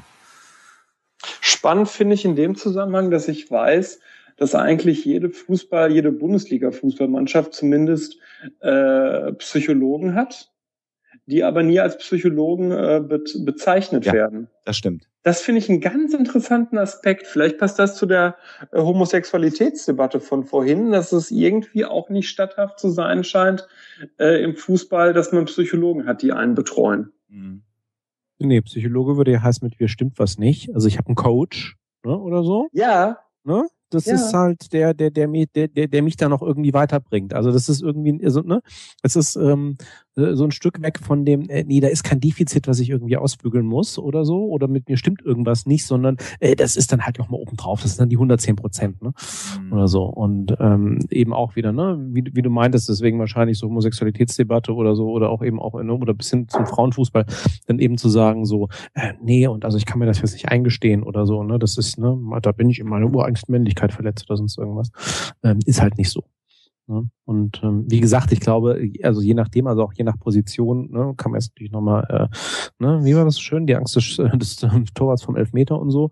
Ähm, klar, ähm, äh, kann ich natürlich äh, außer der rein sportlichen Übung und der sportlichen Fitness natürlich äh, sportpsychologisch im Sinne von ja irgendwie da nochmal äh, sauberer rangehen, da entsprechende ähm, also sowohl während des Spiels ähm, irgendwie äh, Technik unterstützend zu arbeiten, als auch eben danach eben ne, an manchen Stellen nochmal einzugreifen und zu sagen, so, ähm, ja, wie, wie kann ich denn irgendwie meine Motivation halten, wenn ich hier im Turnier bin und wir jetzt hier irgendwie schon das zweite, das zweite Spiel in Folge verloren haben oder so. Was wir jetzt erstmal seit äh, wir Juri Löw als Trainer haben, nicht haben. Ne? Also zumindest, wir haben das zweite Spiel gewonnen. Wir haben mhm. das zweite Spiel im Turnier unter Juri Löw gewonnen. Ja. Ne? Und ich kann, glaube ich, deiner Schlussfolgerung jetzt nicht äh, folgen. Ja, einfach so, einfach. Äh, Ach so, als, als Fakt. War, also das, was, okay. das Sven okay, sagt, okay. war, war halt des Öfteren halt auch nötig zu sagen, äh, äh, also ganz oft war die Vorrunde, das dritte Spiel nach Vorrunde auch ein Entscheidungsspiel für die deutschen äh, mhm. Nationalmannschaften im Fußball. Ne? Hat auch, auch mal gelegentlich ja nicht geklappt. Man mhm. hat immer so den Eindruck, man, äh, man ist immer mindestens im Halbfinale gewesen. Das war ja nicht so. Wir sind ja auch durchaus schon mal häufiger in der Vorrunde ausgeschieden Turnieren. Aber nicht unter Löw, ne? Nicht unter Löw, das ist richtig sondern unter so ja. äh, Bieren wie äh, hier, wie hieß der Typ mit der Glatze, der in den 70ern nur der Wadenbeißer Aber war. Warte mal, Löw, war das nicht, war das nicht, nicht in Portugal relativ zeitig? Was? In der Europameisterschaft Portugal? Sind wir nicht ausgeschieden? Wir? In der Vorrunde? Also Vorrunden ausscheiden hätte ich jetzt zuletzt dem äh, Berti Vogts in äh, den USA zugeordnet. Aber äh, ich lasse mich jetzt gerne eines Besseren belehren. Habe ich das so äh, rekodiert in meiner Erinnerung? Bin da nicht ganz sicher. Ich meine, äh, haben wir da haben wir richtige Fußballfans im Chat? Hier irgendwie, ach, die hören uns ja immer ein bisschen verzögert. Muss man. Die richtigen, Fuß, die richtigen Fußballfans, die hören uns nicht zu, die schauen Fußball. Warte mal, warte mal, Deutschland.